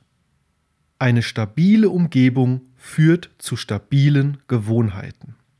Dein Gehirn schafft eine Verbindung zwischen deiner physischen Umgebung und der Tätigkeit, die du dort ausübst. Studien mit Menschen, die Probleme mit dem Einschlafen haben, beweisen das. Die Teilnehmer sollten wirklich nur dann ins Bett gehen, wenn sie müde waren. Wenn sie nicht schlafen konnten, sollten sie in einen anderen Raum gehen, bis sie müde waren. So wurde der Ort Bett einzig und allein mit der Tätigkeit Schlafen verbunden und es fiel ihnen anschließend viel leichter einzuschlafen. Quelle Nummer 10 im Beitrag. Das bedeutet aber auch, eine gewohnte Umgebung kann auch schlechte Gewohnheiten unterstützen. Wenn beispielsweise der Balkon deiner Wohnung so stark mit der Tätigkeit des Rauchens verbunden ist, solltest du ihn eher meiden, wenn du aufhören möchtest. Dieses Prinzip kannst du dir aber auch zunutze machen, wenn du zum Beispiel durch einen Umzug sowieso in eine neue Umgebung kommst, wie wir gleich in Punkt 59 sehen werden. Wenn du den passenden Ort für deine neue Gewohnheit gefunden hast, ist es wichtig, dass du ihn auch entsprechend herrichtest. Tipp Nummer 41. Passe den Ort deiner Gewohnheit an. One Space, One Use ist die Devise. Ein Ort, eine Tätigkeit. Wenn das nicht möglich ist, weil zum Beispiel einfach nicht genügend Raum zur Verfügung steht, dann kannst du einen Ort auch unterschiedlich gestalten, um ihn für verschiedene Tätigkeiten zu nutzen. Ich habe beispielsweise eine LED-Leiste an meinem Schreibtisch. Wenn ich arbeite, ist das Licht grün. Wenn ich spiele oder mir YouTube-Videos anschaue, ist es rot. Vor allem Licht ist gut geeignet, um unterschiedliche Stimmungen zu erzeugen. Und Stimmungen lassen sich ähnlich leicht wie Orte mit bestimmten Tätigkeiten verknüpfen. Außerdem ist es auch gut, den Ort für deine Gewohnheit so ablenkungsfrei wie möglich zu gestalten. Dazu zählt zum Beispiel Handy in den Flugmodus versetzen, Messenger schließen, Facebook schließen, nicht am Fenster sitzen, sondern auf eine Wand schauen, nicht in Unterhose arbeiten, sondern in Arbeitskleidung und so weiter. Wichtig ist auch, dass der Ort deiner Gewohnheit leicht erreichbar ist und du keine halbe Weltreise dorthin unternehmen musst. Zum Beispiel ein Fitnessstudio auf dem Nachhauseweg statt am anderen Ende der Stadt. Auch wenn es vielleicht ein wenig teurer ist. Denke an den Schweinehund und seine Abneigung gegen Anstrengung. Die spezielle Umgebung, die du dir für deine Gewohnheit schaffst, wird dir schon nach kurzer Zeit helfen, müheloser zu starten und dran zu bleiben. Trainiere möglichst am gleichen Ort, natürlich in Sportklamotten. Meditiere in einer speziellen Ecke deines Zimmers, in bequemer Kleidung. Lerne möglichst immer am selben Ort, in einem Doktortitel. Ja, das ist kein Witz. Kleidung macht einen Unterschied. Tipp Nummer 42. Wähle die richtige Garderobe. Es ist wahr, eine Studie hat herausgefunden, dass Studenten, die beim Lösen von Aufgaben einen Arztkittel trugen, deutlich besser abschnitten. Quelle 11 im Beitrag. Und das, obwohl die andere Gruppe sogar denselben Kittel trug. Man hatte ihnen nur gesagt, es sei ein Malerkittel. Es stimmt also, was man sagt. Kleider machen Leute. Und Gewohnheiten. Auch das hängt eng mit der eigenen Selbstwahrnehmung zusammen, auf die wir gleich in Kapitel 4 näher eingehen, wenn wir uns die Psychologie von Gewohnheiten näher anschauen. Du siehst also, wie leicht du alleine durch die Wahl deiner Umgebung und deiner Kleidung eine Gewohnheit einfacher machen kannst. Das kann sogar so weit gehen, dass alleine das Anziehen deiner Sportschuhe oder der Gang in dein Arbeitszimmer in dir die Stimmung aufkommen lassen, nun deiner Gewohnheit nachzugehen weil du damit sofort in den jeweiligen Modus kommst. Diesen Modus kannst du auch noch durch etwas anderes ganz einfach erreichen. Eine feste Zeit. Tipp Nummer 43. Setze eine feste Zeit. Nimm dir möglichst immer die gleiche Zeit für deine Gewohnheit vor. Zum Beispiel jeden Montag, Mittwoch und Freitag nach Feierabend ins Fitnessstudio zu gehen. Es muss nicht unbedingt täglich sein. Wichtig ist, dass mindestens eine wöchentliche Routine entsteht. Und das ist auch der springende Punkt dabei. Routine. Wie schaffe ich Routinen? Wenn du immer zur gleichen Zeit deiner Gewohnheit nachgehst, entsteht eine Routine, die dich nach einer Weile automatisch in den Modus versetzt, wenn es wieder soweit ist. Ähnlich wie der Ort deine Gewohnheit fördert. Das kann sogar so weit gehen, dass du richtige Entzugserscheinungen bekommst, wenn du den Zeitpunkt dann doch mal verschieben musst. Nutze das. Okay, gleicher Ort, gleiche Zeit. Check. Soweit so klar. Hier lauert allerdings eine Falle, in die viele Menschen immer wieder hineintappen. Tipp Nummer 44. Lass keine Fragen offen. Wahrscheinlich nimmst du dir eine neue Gewohnheit so vor. Ich werde ab jetzt jeden Abend Sport machen. Das klingt zwar sehr nobel, hält in den meisten Fällen aber nicht wirklich lange an. Warum? Weil es zu ungenau ist. Wann ist Abend? Um wie viel Uhr fängst du an? Wie lange machst du Sport? Welche Art von Sport machst du? Auch am Wochenende? All das sind Fragen, die du jeden Tag aufs Neue klären musst. Und Fragen zu klären bedeutet, Entscheidungen zu treffen. Entscheidungen zu treffen ist anstrengend. Und was anstrengend ist, meidet unser Schweinehund wie die Pest. Das ist uns gleich sogar noch einen eigenen Tipp wert. Punkt Nummer 49. Mache einen genauen Plan, anstatt vage Vorsätze zu formulieren. Ich werde von Montag bis Freitag jeden Abend um 18 Uhr für 30 Minuten im Park bei mir ums Eck joggen. Wann, wo, was, wie lange. Es bleiben keine Fragen offen und damit auch keine Lücken, durch die sich dein Schweinehund wieder herauswinden könnte. Im Beitrag bzw. E-Book findest du unter dem Punkt 44 genau diese Formel auch nochmal ausgeschrieben, wo du deine eigenen Daten für deine Gewohnheit einsetzen und nutzen kannst. Link, wie gesagt, in der Podcast-Beschreibung oder einfach direkt vernünftigleben.de slash Gewohnheiten. Durch einen genauen Plan wird jedes Vorhaben direkt ein Stück realer. Studien belegen, dass wir unsere Vorhaben mehr in die Tat umsetzen, wenn wir einen genauen Plan haben. Quelle Nummer 12 im Beitrag. Okay, du brauchst also einen genauen Plan. Aber bevor du jetzt schon losplanst, warte noch einen Moment. Denn gerade die Frage des richtigen Zeitpunktes kann je nach Gewohnheit über Erfolg und Misserfolg entscheiden. Tipp Nummer 45. Wähle den richtigen Zeitpunkt. Zunächst einmal, jeder Zeitpunkt ist besser als kein Zeitpunkt. Da du den richtigen Zeitpunkt meist sowieso nur durch Probieren herausfindest, bringt es gar nichts ewig zu grübeln. Denk daran, Anfangen ist das Wichtigste und Perfektion hindert dich nur am Anfangen. Wichtig ist nur, dass du bewusst bleibst und einen anderen Zeitpunkt findest, wenn es noch nicht so richtig klappt. Ein gutes Beispiel dafür fällt mir gerade ein, steht nicht äh, so im Beitrag. Bei mir war das mit dem Meditieren nämlich so.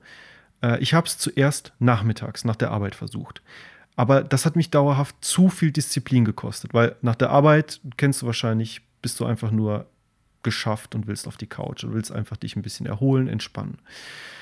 Dann habe ich versucht, abends vor dem Schlafengehen zu meditieren, weil ich das als Empfehlung gelesen und gehört habe. Das war aber auch nicht wirklich das Gelbe vom Ei für mich, weil dann die Müdigkeit schon zu groß war und ich weniger wach und präsent sein konnte.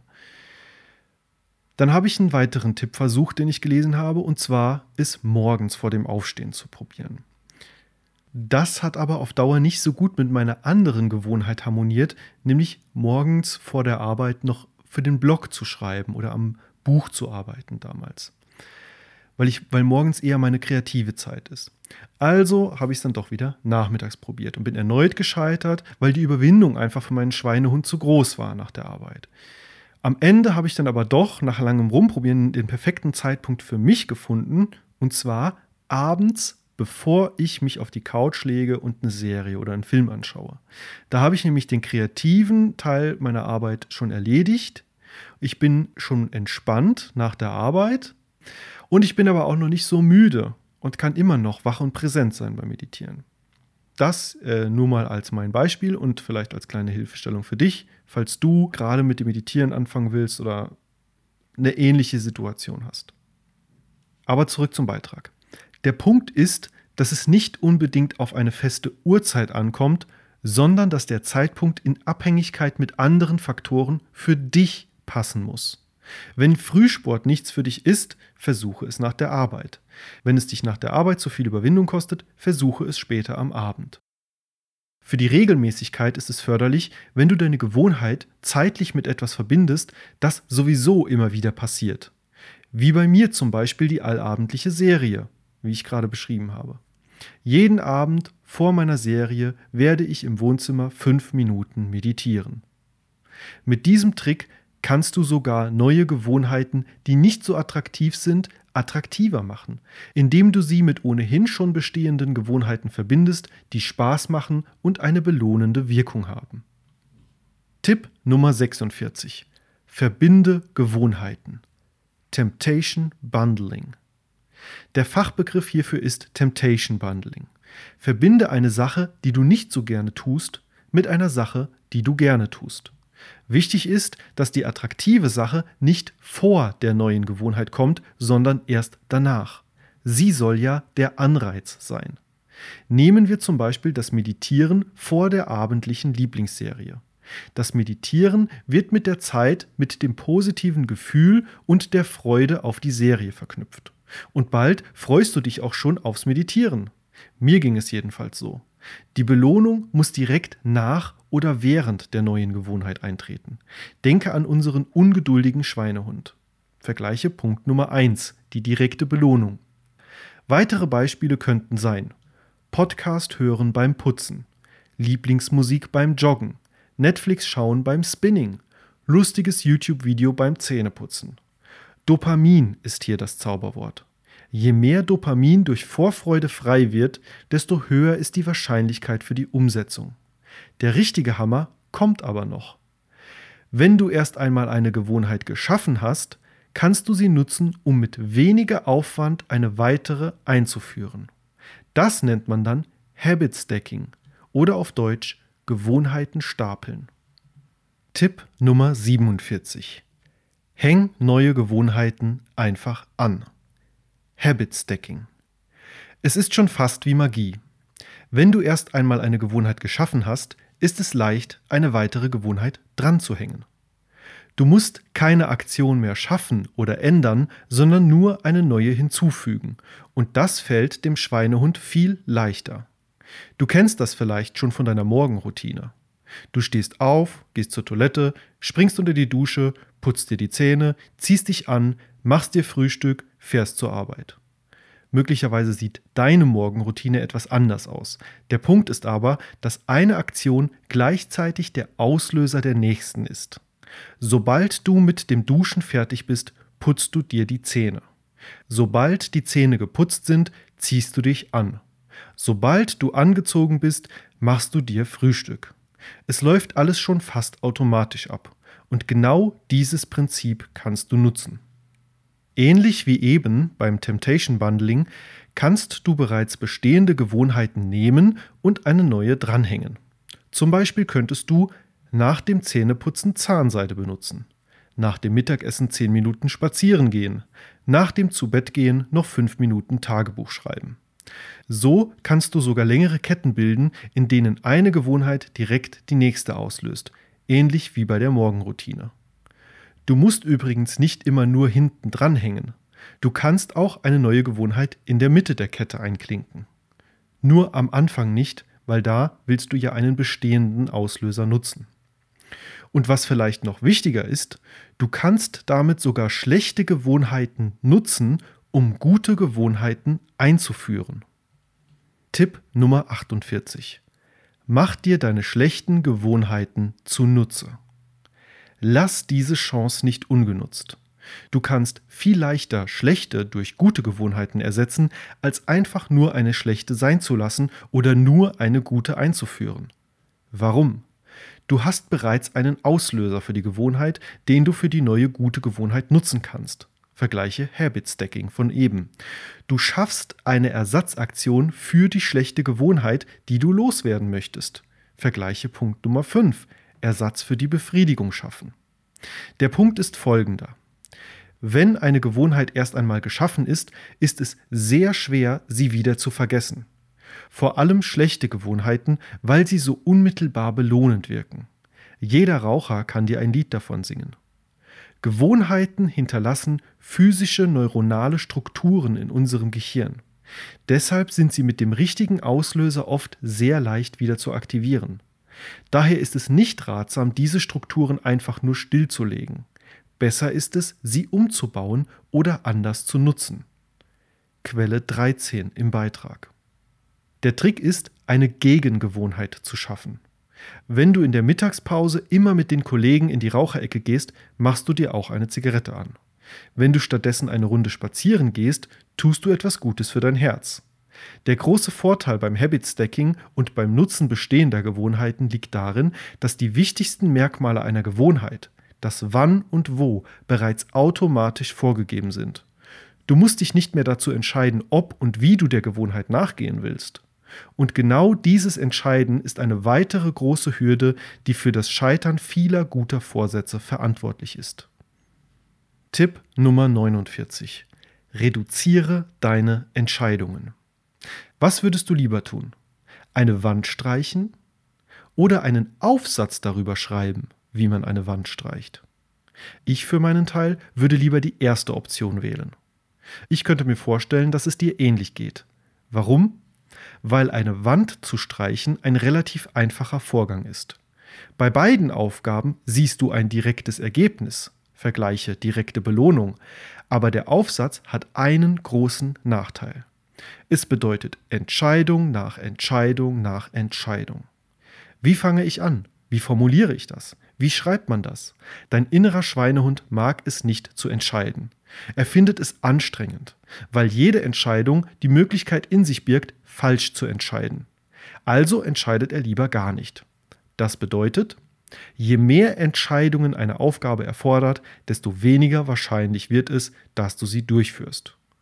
Wenn du jeden Tag aufs Neue entscheiden musst, ob du Sport machst, welchen Sport du machst, wo du Sport machst, was du dazu anziehst, wie lange du Sport machst und so weiter, kannst du es auch gleich sein lassen und stattdessen einen Aufsatz darüber schreiben, wie man Sport macht. Oder eher darüber, wie man nicht Sport macht.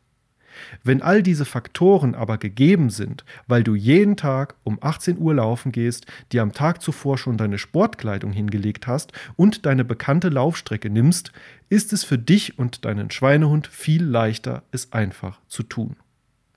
Es ist viel weniger Willenskraft und Disziplin erforderlich, etwas einfach zu tun, als sich jedes Mal wieder aufs Neue dafür zu entscheiden, es zu tun.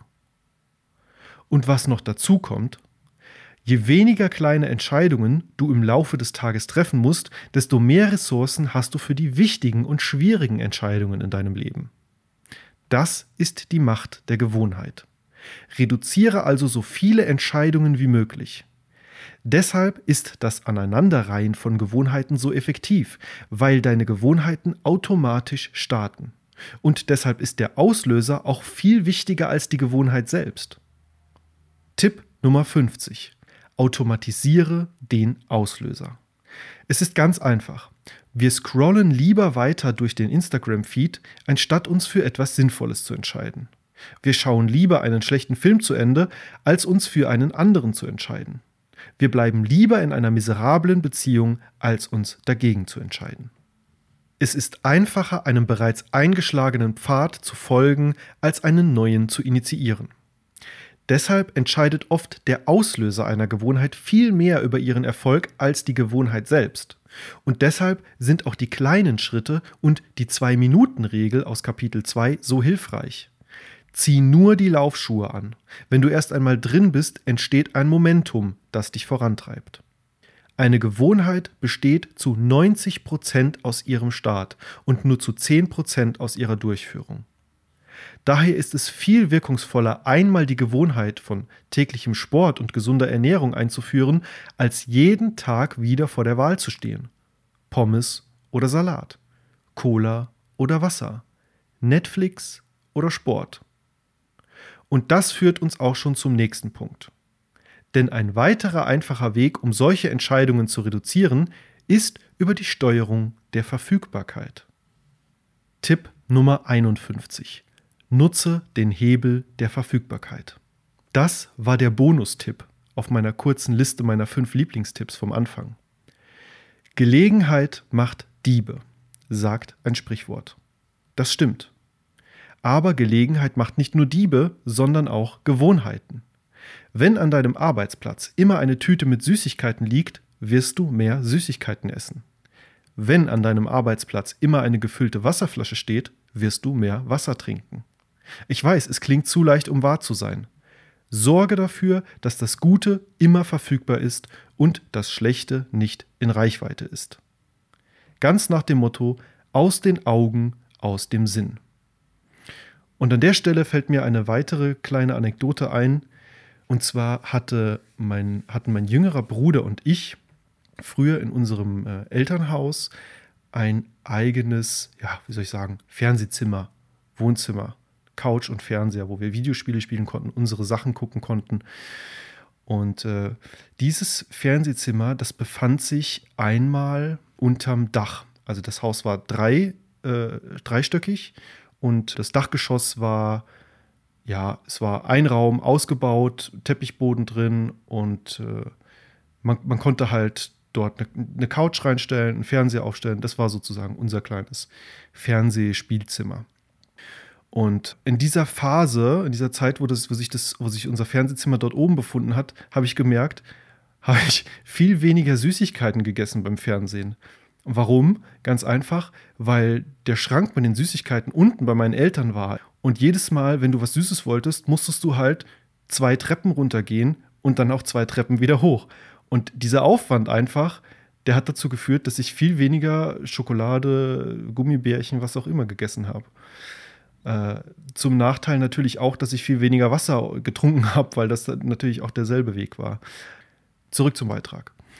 Alleine die Tatsache, dass etwas da ist oder nicht, macht es um ein Vielfaches leichter oder schwerer, eine Gewohnheit durchzuziehen. Dazu kannst du alle möglichen Tricks nutzen. Weniger rauchen, kauf keine Zigaretten mehr und wirf die alten weg. Offensichtlich. Weniger Fernsehen, zieh den Stecker oder nimm die Batterien aus der Fernbedienung. Weniger Smartphone, leg es auf den Schrank oder schließe es weg. Mehr Obst, stelle eine Obstschale auf den Tisch, damit du jederzeit zugreifen kannst. Mehr Wasser, sorge dafür, dass du in jedem Zimmer eine gefüllte Wasserflasche griffbereit hast. Mehr Gitarre üben, stelle sie immer griffbereit neben die Couch. Das bedeutet aber auch, wenn du weniger trinken willst, damit meine ich jetzt Alkohol, geh nicht jeden Sonntag in die Kneipe Fußball schauen, wo der Alkohol leichter verfügbar ist. Vergleiche Punkt Nummer 40, die passende Umgebung. Der Sinn dahinter ist natürlich, dass du es dir so leicht wie möglich machst. Tipp Nummer 52. Regele selbst die Schwierigkeit. Warum sind Anbieter wie Amazon, Lieferando oder Netflix so erfolgreich? Weil sie dir das Leben leichter machen. Amazon erspart dir den Gang zum Geschäft, Lieferando den zum Restaurant und Netflix den zur Videothek. Je einfacher etwas ist, desto öfter tust du es. Das kannst du für dich nutzen. Willst du eine Gewohnheit fördern, mach die Umstände so günstig wie möglich. Willst du eine Gewohnheit bremsen, mach die Umstände so ungünstig wie möglich. Du kannst es dir also selbst leichter machen, indem du es dir schwerer machst. Du willst weniger unnützes Zeug kaufen, nimm nur Geld für das Nötigste mit und lass die Bankkarten zu Hause. Weniger online shoppen, richte ein niedrigeres Limit für deine Kreditkarte ein. Und genauso funktioniert es umgekehrt. Du willst regelmäßiger ins Fitnessstudio, Suche ein Studio, das möglichst in der Nähe ist oder auf dem Weg zur Arbeit. Zu Hause mehr Sport machen? Plane es im Voraus, leg die Ausrüstung parat und blocke das Zeitfenster. Senke die Hürde. Am einfachsten wird es, wenn du die Vorbereitung für deine Gewohnheit gleich zum Teil deiner Gewohnheit machst. Tipp Nummer 53. Mach das Vereinfachen zum Teil deiner Gewohnheit. Stell dir Folgendes vor.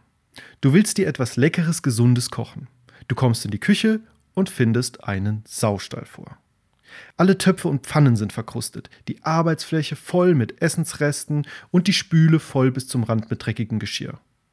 Dann doch lieber wieder Lieferando. Wenn du es dir aber zur Gewohnheit machst, nach jedem Kochen die Küche wieder sauber zu machen und für das nächste Mal vorzubereiten, hast du es jedes Mal leicht. Und genauso ist es bei deinen anderen Gewohnheiten. Bereite nach jeder Sportsession alles für die nächste vor. Lege nach jedem Schreiben alles wieder für das nächste Mal parat. Und natürlich funktioniert es auch in die andere Richtung. Mach nach jedem Fernsehen alles für das nächste Mal schwerer. Verstau die Süßigkeiten nach dem Naschen wieder an einem schwer erreichbaren Ort. Motivation und Disziplin helfen nur temporär. Auf Dauer muss es einfach sein. Dies sind kleine Schritte, die am Ende eine große Wirkung auf deine Gewohnheiten haben, weil sie sich aufaddieren, genau wie deine Bildschirmzeit bei Netflix und Instagram. Denke an den Zinseszinseffekt. Es gibt sogar bestimmte kleine Schritte, mit denen du eine Gewohnheit mit einem einzigen Mal direkt besiegeln kannst. Und zwar, wenn du ihre Ausübung oder Nichtausübung mit einem Mal unmöglich machst. Tipp Nummer 54 automatisiere, wo es nur geht. Erinnerst du dich? Nicht die mit der meisten Disziplin sind am erfolgreichsten, sondern die mit den wenigsten Verführungen. Wenn du eine Verführung von vornherein ausschließt, machst du es auch unmöglich, verführt zu werden. Oft reicht dafür sogar ein einziger bestimmter Schritt. Zum Beispiel kündige dein Netflix-Abo, entferne deinen Fernseher aus dem Schlafzimmer, Kauf kleinere Teller. Schaff dir einen Hund an. Besorg dir einen Stehschreibtisch. Starte einen automatischen Sparplan. Automatisiere deine monatlichen Zahlungen per Dauerauftrag. Lösche zeitfressende Apps vom Handy. Schalte Benachrichtigungen aus. Lass dir gesunde Lebensmittel regelmäßig per Sparabo liefern. Lass Alexa automatisch das Licht um 22 Uhr ausschalten und um 6 Uhr morgens wieder einschalten. Der in Punkt 13 erwähnte Accountability Partner ist in gewisser Weise auch so eine Art Automatisierung. Wenn jeden Donnerstag dein Laufpartner automatisch vor der Tür steht, ist es viel schwieriger, nicht laufen zu gehen, als ihn hängen zu lassen. Und das führt uns auch zum nächsten Punkt. Es ist nämlich nicht nur entscheidend, wie du deine Umgebung gestaltest, sondern auch, mit wem du sie teilst. Tipp Nummer 55. Umgib dich mit den richtigen Menschen. Du kannst sagen, was du willst. Die Menschen um dich herum beeinflussen dich. Ob du willst oder nicht. Nicht umsonst sagt man, zeige mir deine Freunde und ich sage dir, wer du bist. Grundsätzlich kann man sagen, Je besser eine Gewohnheit zu deiner Gruppe passt, desto attraktiver und leichter ist es, sie zu übernehmen. Dabei können wir die Menschen in unserem Umfeld in folgende Gruppen unterteilen. Nahestehende, das sind Freunde, Familie, Verwandte, Kollegen, aber auch indirekt nahe Menschen, mit denen wir oft Kontakt haben, zum Beispiel YouTuber, Podcaster, Nachrichtensprecher und so weiter. Und die zweite Gruppe, die Mehrheiten, also zum Beispiel die Gesellschaft. Jede dieser beiden Gruppen kannst du anders nutzen, um dich bei deinen Gewohnheiten zu unterstützen. Tipp Nummer 56. Suche Gleichgesinnte. Das ist einfach. Umgib dich möglichst mit Menschen, bei denen die erwünschte Gewohnheit Standard ist. Wenn du zum Beispiel fitter werden willst, verbringe mehr Zeit im Fitnessclub, lerne dort Leute kennen und unternimm auch außerhalb etwas mit ihnen. Es wird nicht lange dauern, bis sich ihr gesundheits- und fitnessförderndes Verhalten auf dich überträgt. Ein beeindruckendes Beispiel hierfür lieferte Laszlo Polgar und seine Schachtöchter. Laszlo vertrat die These, dass Begabung nicht angeboren sei, sondern erlernt werden kann. Um dies zu beweisen, förderte er seine Töchter Zeit ihres Lebens im Schachspiel. Quelle 14 im Beitrag. Das Ergebnis alle drei Töchter wurden sehr starke Schachspielerinnen. Zwei von ihnen gehören zu den besten Schachspielerinnen aller Zeiten. Das Bemerkenswerte dabei war aber, jede Tochter wurde besser als die vorherige. Weil sie ständig in einem Umfeld waren, in dem die Kunst des Schachspiels erstrebenswert war, wurden sie noch mehr angespornt. Aber auch wenn du mehr Fitness-YouTuber anschaust oder dir mehr Fitness-Podcasts anhörst, wird dich das auf Dauer positiv beeinflussen. Je mehr positive Einflüsse du um dich hast, desto besser. Und damit sind wir auch schon bei der nächsten Gruppe, den Mehrheiten. Tipp Nummer 57. Kämpfe nicht gegen Mehrheiten. Wir wollen das, was die Mehrheit will. Das hat nicht nur der Nationalsozialismus gezeigt. Verschiedene Studien zeigen immer wieder, dass wir uns sogar bewusst einer falschen Meinung anschließen, wenn die Mehrheit dafür stimmt beispielsweise das Konformitätsexperiment von Ash. Probanden sollten in einer Gruppe von Schauspielern unter drei abgebildeten Linien diejenige Linie auswählen, die genauso lang war wie eine daneben abgebildete Referenzlinie. Im Beitrag sowie im E-Book findest du jetzt an dieser Stelle ein Bild von diesem Experiment, falls du es dir schlecht vorstellen kannst. Auf jeden Fall, wenn die Gruppe mehrheitlich auch die richtige Linie wählte, blieben die Probanden bei ihrer Wahl. Wenn aber die Mehrheit der Gruppe eine andere Linie als die richtige in Anführungszeichen wählte, wechselte auch der Proband häufiger seine Meinung. Je größer die Mehrheit ist, desto krasser kann auch der Meinungswandel im Widerspruch zur eigenen ursprünglichen Meinung stehen. Sogar bei Affen wurde beobachtet, dass sie absichtlich eine umständlichere Methode benutzen, um Nüsse zu knacken, wenn die Gruppe diese bevorzugt. Was bedeutet das für dich? Umgib dich möglichst mit Gruppen, bei denen die Mehrheit das gewünschte Verhalten gut findet. Und meide möglichst Gruppen, bei denen es andersrum ist. Wenn du zum Beispiel mit dem Rauchen aufhören willst, aber in deinem Modelleisenbahnclub jeder raucht, solltest du über einen Wechsel nachdenken. Suche eine Gruppe, in der dein Verhalten mehr geschätzt wird. Aber es gibt noch eine dritte Gruppe, die sogar noch wichtiger ist als die beiden bisher genannten, weil sie mit wenigen Worten alles zerstören kann. Die negativen. Tipp Nummer 58. Meide negative Menschen. Mit dieser Gruppe hast du wohl nicht gerechnet. Das passt zu ihnen, denn obwohl wir selten damit rechnen, sind sie immer da. Die negativen Nörgler, die dir dein Vorhaben ausreden wollen. Wenn du Erfolg mit deinen Gewohnheiten oder in irgendeinem anderen Bereich in deinem Leben hast, musst du Folgendes verstehen. Es tut manchen Menschen weh, Es tut ihnen weh zu sehen, dass du etwas schaffst, was sie vielleicht auch gerne schaffen würden, aber einfach nicht den Mut, den Willen oder die Energie dafür aufbringen können. Und weil es ihnen so weh tut und sie es dir nicht nachmachen können oder wollen, wollen sie dich lieber wieder runterziehen, auf ihr Level. Oh, du bist jetzt unter die Fitnessfreaks gegangen. Komm, lass den Quatsch und lass uns einen Burger holen. Ach, der feine Herr trinkt und raucht nicht mehr. Sind wir jetzt etwas Besseres? Du hast dich ganz schön verändert. Früher warst du mal richtig cool. Solche und viel schlimmere Sprüche können da auf dich zukommen. Und mein erster und einziger Rat dafür ist, meide negative Menschen. Das haben wir schon beim Thema schwierige Kollegen ausführlich besprochen. Den Beitrag findest du auf der Seite, leider noch nicht als Podcast. Du wirst sie niemals vom Gegenteil überzeugen können und es wird dich nur unendlich viel zusätzliche Kraft kosten, immer wieder gegen diese Widerstände anzukämpfen. Kannst du dich noch an das Auto der Familie Feuerstein erinnern? Dieses Steinzeitauto, das keinen Boden hatte und dessen Antrieb darin bestand, dass die Insassen treten mussten? Dieses Auto ist dein Leben. Such dir gut aus, wer in diesem Auto sitzen soll. Wer nicht mitstrampelt und dich nicht im Vorankommen unterstützt, der bremst dich aus. Ja, das kann unter Umständen weitreichende Veränderungen für dein Leben haben. Aber genau das ist es ja auch, was Gewohnheiten bewirken sollen. Dein Leben langfristig besser zu machen. Apropos Veränderung. Hier ist noch ein unterschätzter Geheimtipp, den ich schon oft genutzt habe, wenn ich meine Gewohnheiten erfolgreich ändern wollte. Tipp Nummer 59. Reite die Wellen der Veränderung. Es gibt im Leben immer wieder Phasen, in denen sich viel für uns ändert. Neuer Job, neue Wohnung, neuer Freund, neue Frisur. Studien belegen, dass diese Phasen ein enormes Potenzial bieten, um gleichzeitig mit relativ wenig Aufwand Gewohnheiten ändern zu können. Quelle Nummer 15. Wenn sowieso schon der Wind der Veränderung weht, ist es relativ leicht, gleichzeitig neue gute Gewohnheiten zu etablieren oder alte schlechte Gewohnheiten abzulegen. Du nutzt die Veränderung quasi als Antrieb.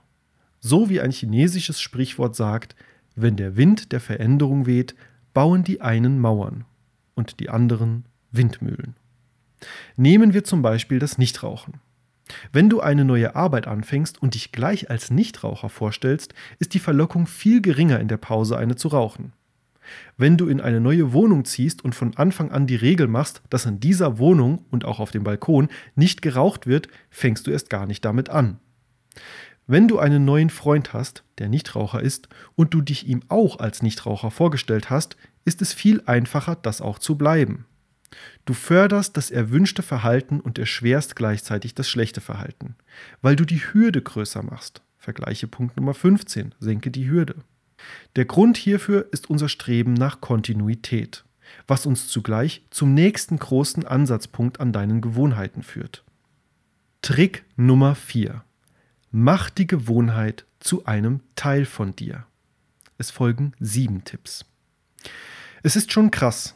Wir Menschen haben einen ausgeprägten Sinn für Kontinuität. Du hast gesagt, dass du mich immer lieben wirst. Wie kannst du mich jetzt verlassen? Du warst doch immer so zurückhaltend. Warum widersprichst du mir denn jetzt? Du hast noch nie Eier zum Frühstück gemocht. Das hängt mit unserer Evolution und dem Leben in einer Sippschaft zusammen. Wer kontinuierlich und berechenbar war, der war beliebter in der Gruppe.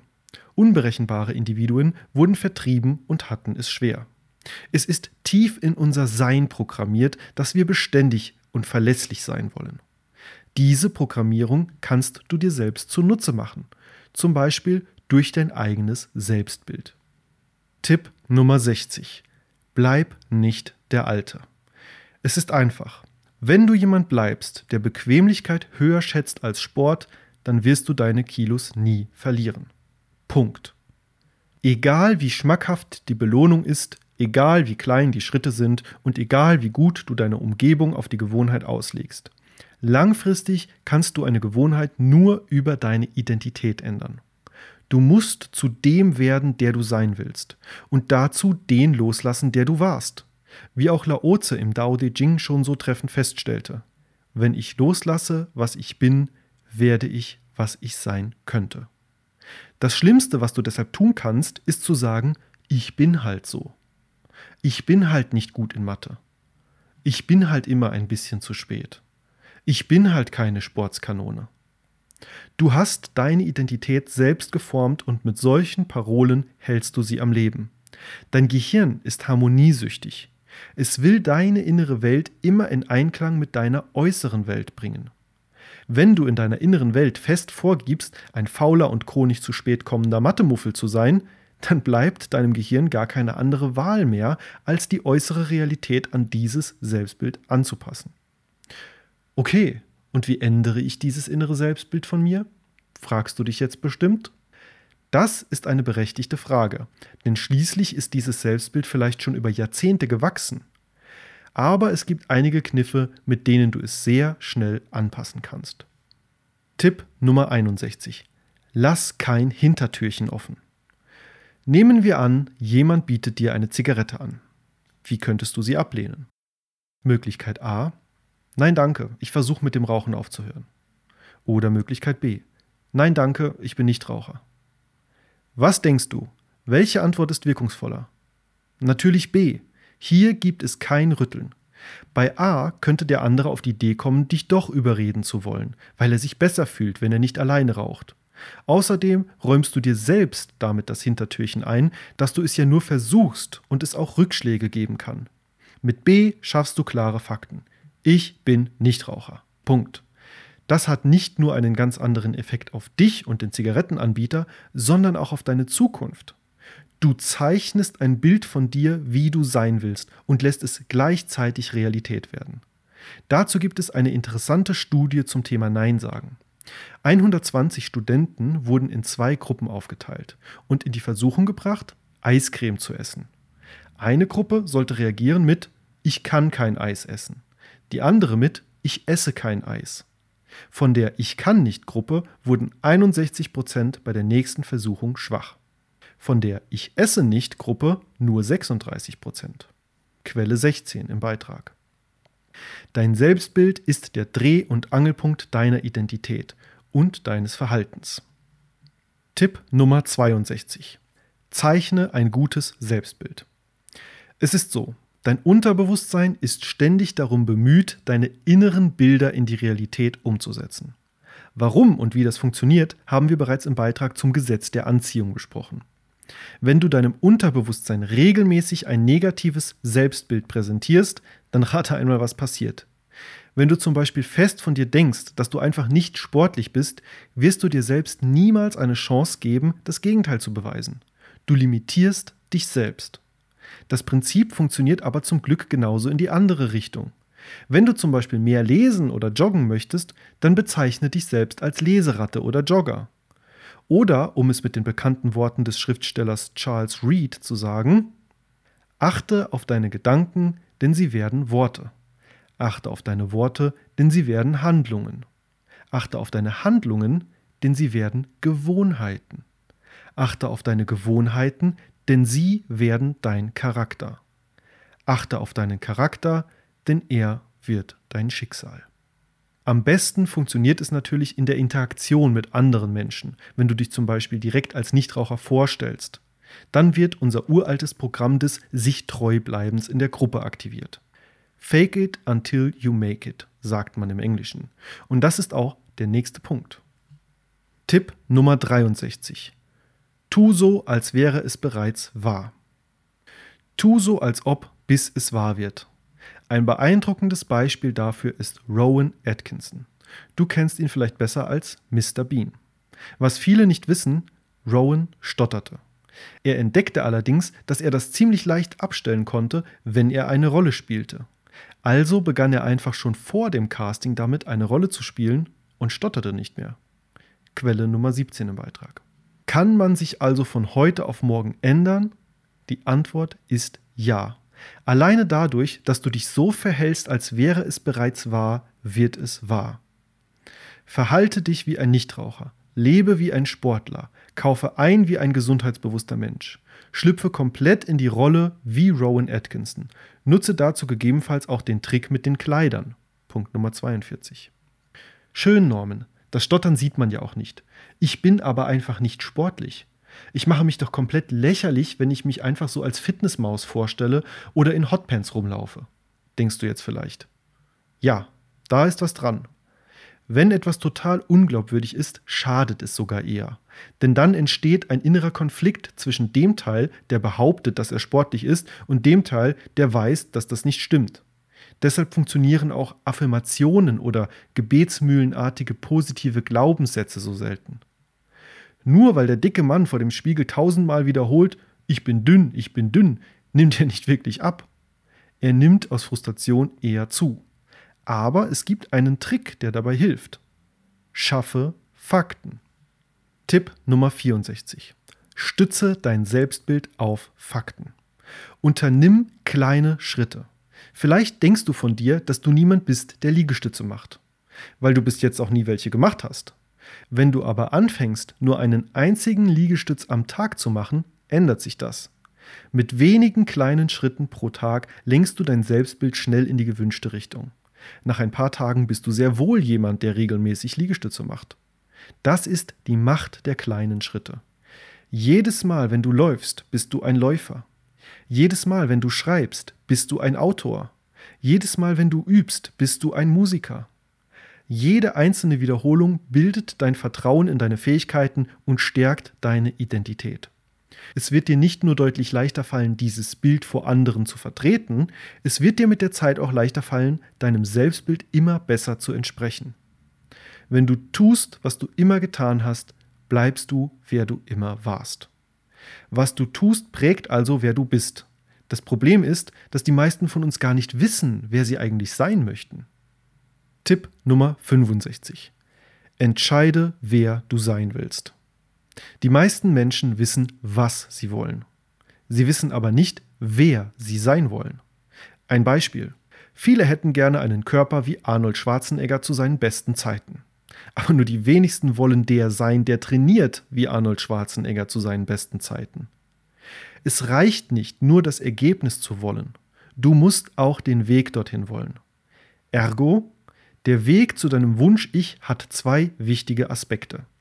Erstens, Finde heraus, wer du wirklich sein willst. Wer ist die Person, die deinen Wunschkörper hat? Jemand, der regelmäßig Sport macht. Wer ist derjenige, der ein Buch veröffentlicht? Jemand, der regelmäßig schreibt. Wer ist diejenige, die 100 Jahre alt wird? Jemand, der sich gesund ernährt. Und dann, zweitens, beweise es dir selbst immer wieder mit kleinen Schritten, dass du diese Person bist. Vergleiche Tipp Nummer 64 von eben. Es geht nicht um Ziele, wie wir bereits festgestellt haben.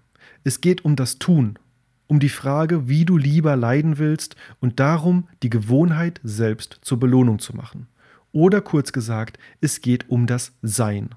Und das führt uns zum nächsten und letzten Tipp. Um der zu sein, der du wirklich sein willst, kannst du dir ein alter Ego zunutze machen. Tipp Nummer 66. Nutze ein alter Ego. Alter Ego bedeutet alternatives Ego. Es ist also wie ein zweites Ich. So wie sich ein Taucher eine zweite Haut überzieht, um besser im Meer zurechtzukommen, kannst du das auch tun, um besser mit deiner Gewohnheit zurechtzukommen. Das Paradebeispiel hierfür ist Superman. Er schuf sich das alter Ego namens Clark Kent, um in der gewöhnlichen Welt besser zurechtzukommen. Ja, nicht Superman ist das alter Ego, sondern Clark Kent. Genau wie Superman könntest du also zum Beispiel eine Rolle schaffen, in die du schlüpfst, wenn du einer speziellen Gewohnheit nachgehst. Vielleicht wirst du Amelie Ausdauer, wenn du joggen gehst, oder Nico Nichtraucher, wenn du ausgehst. Denke an Rowan Atkinson, der sogar sein Stottern abstellen konnte. Du trägst einfach nicht mehr die Last und Historie mit dir herum, die dich sonst ausbremsen. Deshalb eigne dir für spezielle Gewohnheiten auch spezielle Alter Egos an sei wie das Wasser. Wenn du Wasser in eine Tasse gibst, wird es zur Tasse. Füllst du Wasser in eine Flasche, wird es zur Flasche. Wenn du Wasser in eine Teekanne gibst, dann wird es zur Teekanne. Wasser kann ruhig fließen oder es kann zerstören. Sei Wasser, mein Freund. Ein Zitat von Bruce Lee. Das ist übrigens auch genau die Eigenschaft des Wassers, die dir mein Buch Der Weg des Wassers, warum dir alles zufließt, wenn du endlich loslässt, vermittelt. Das Buch und weitere Infos dazu findest du, wie gesagt, unter loslassenbuch.de. Wenn es dir schwerfällt, einfach so in eine andere Rolle zu schlüpfen, dann mach es wie Superman und nutze ein Symbol. Bei Superman ist es die Brille, durch die er zu Clark Kent wird. Vielleicht genügen bei dir schon die Sportklamotten oder ein spezielles Armband.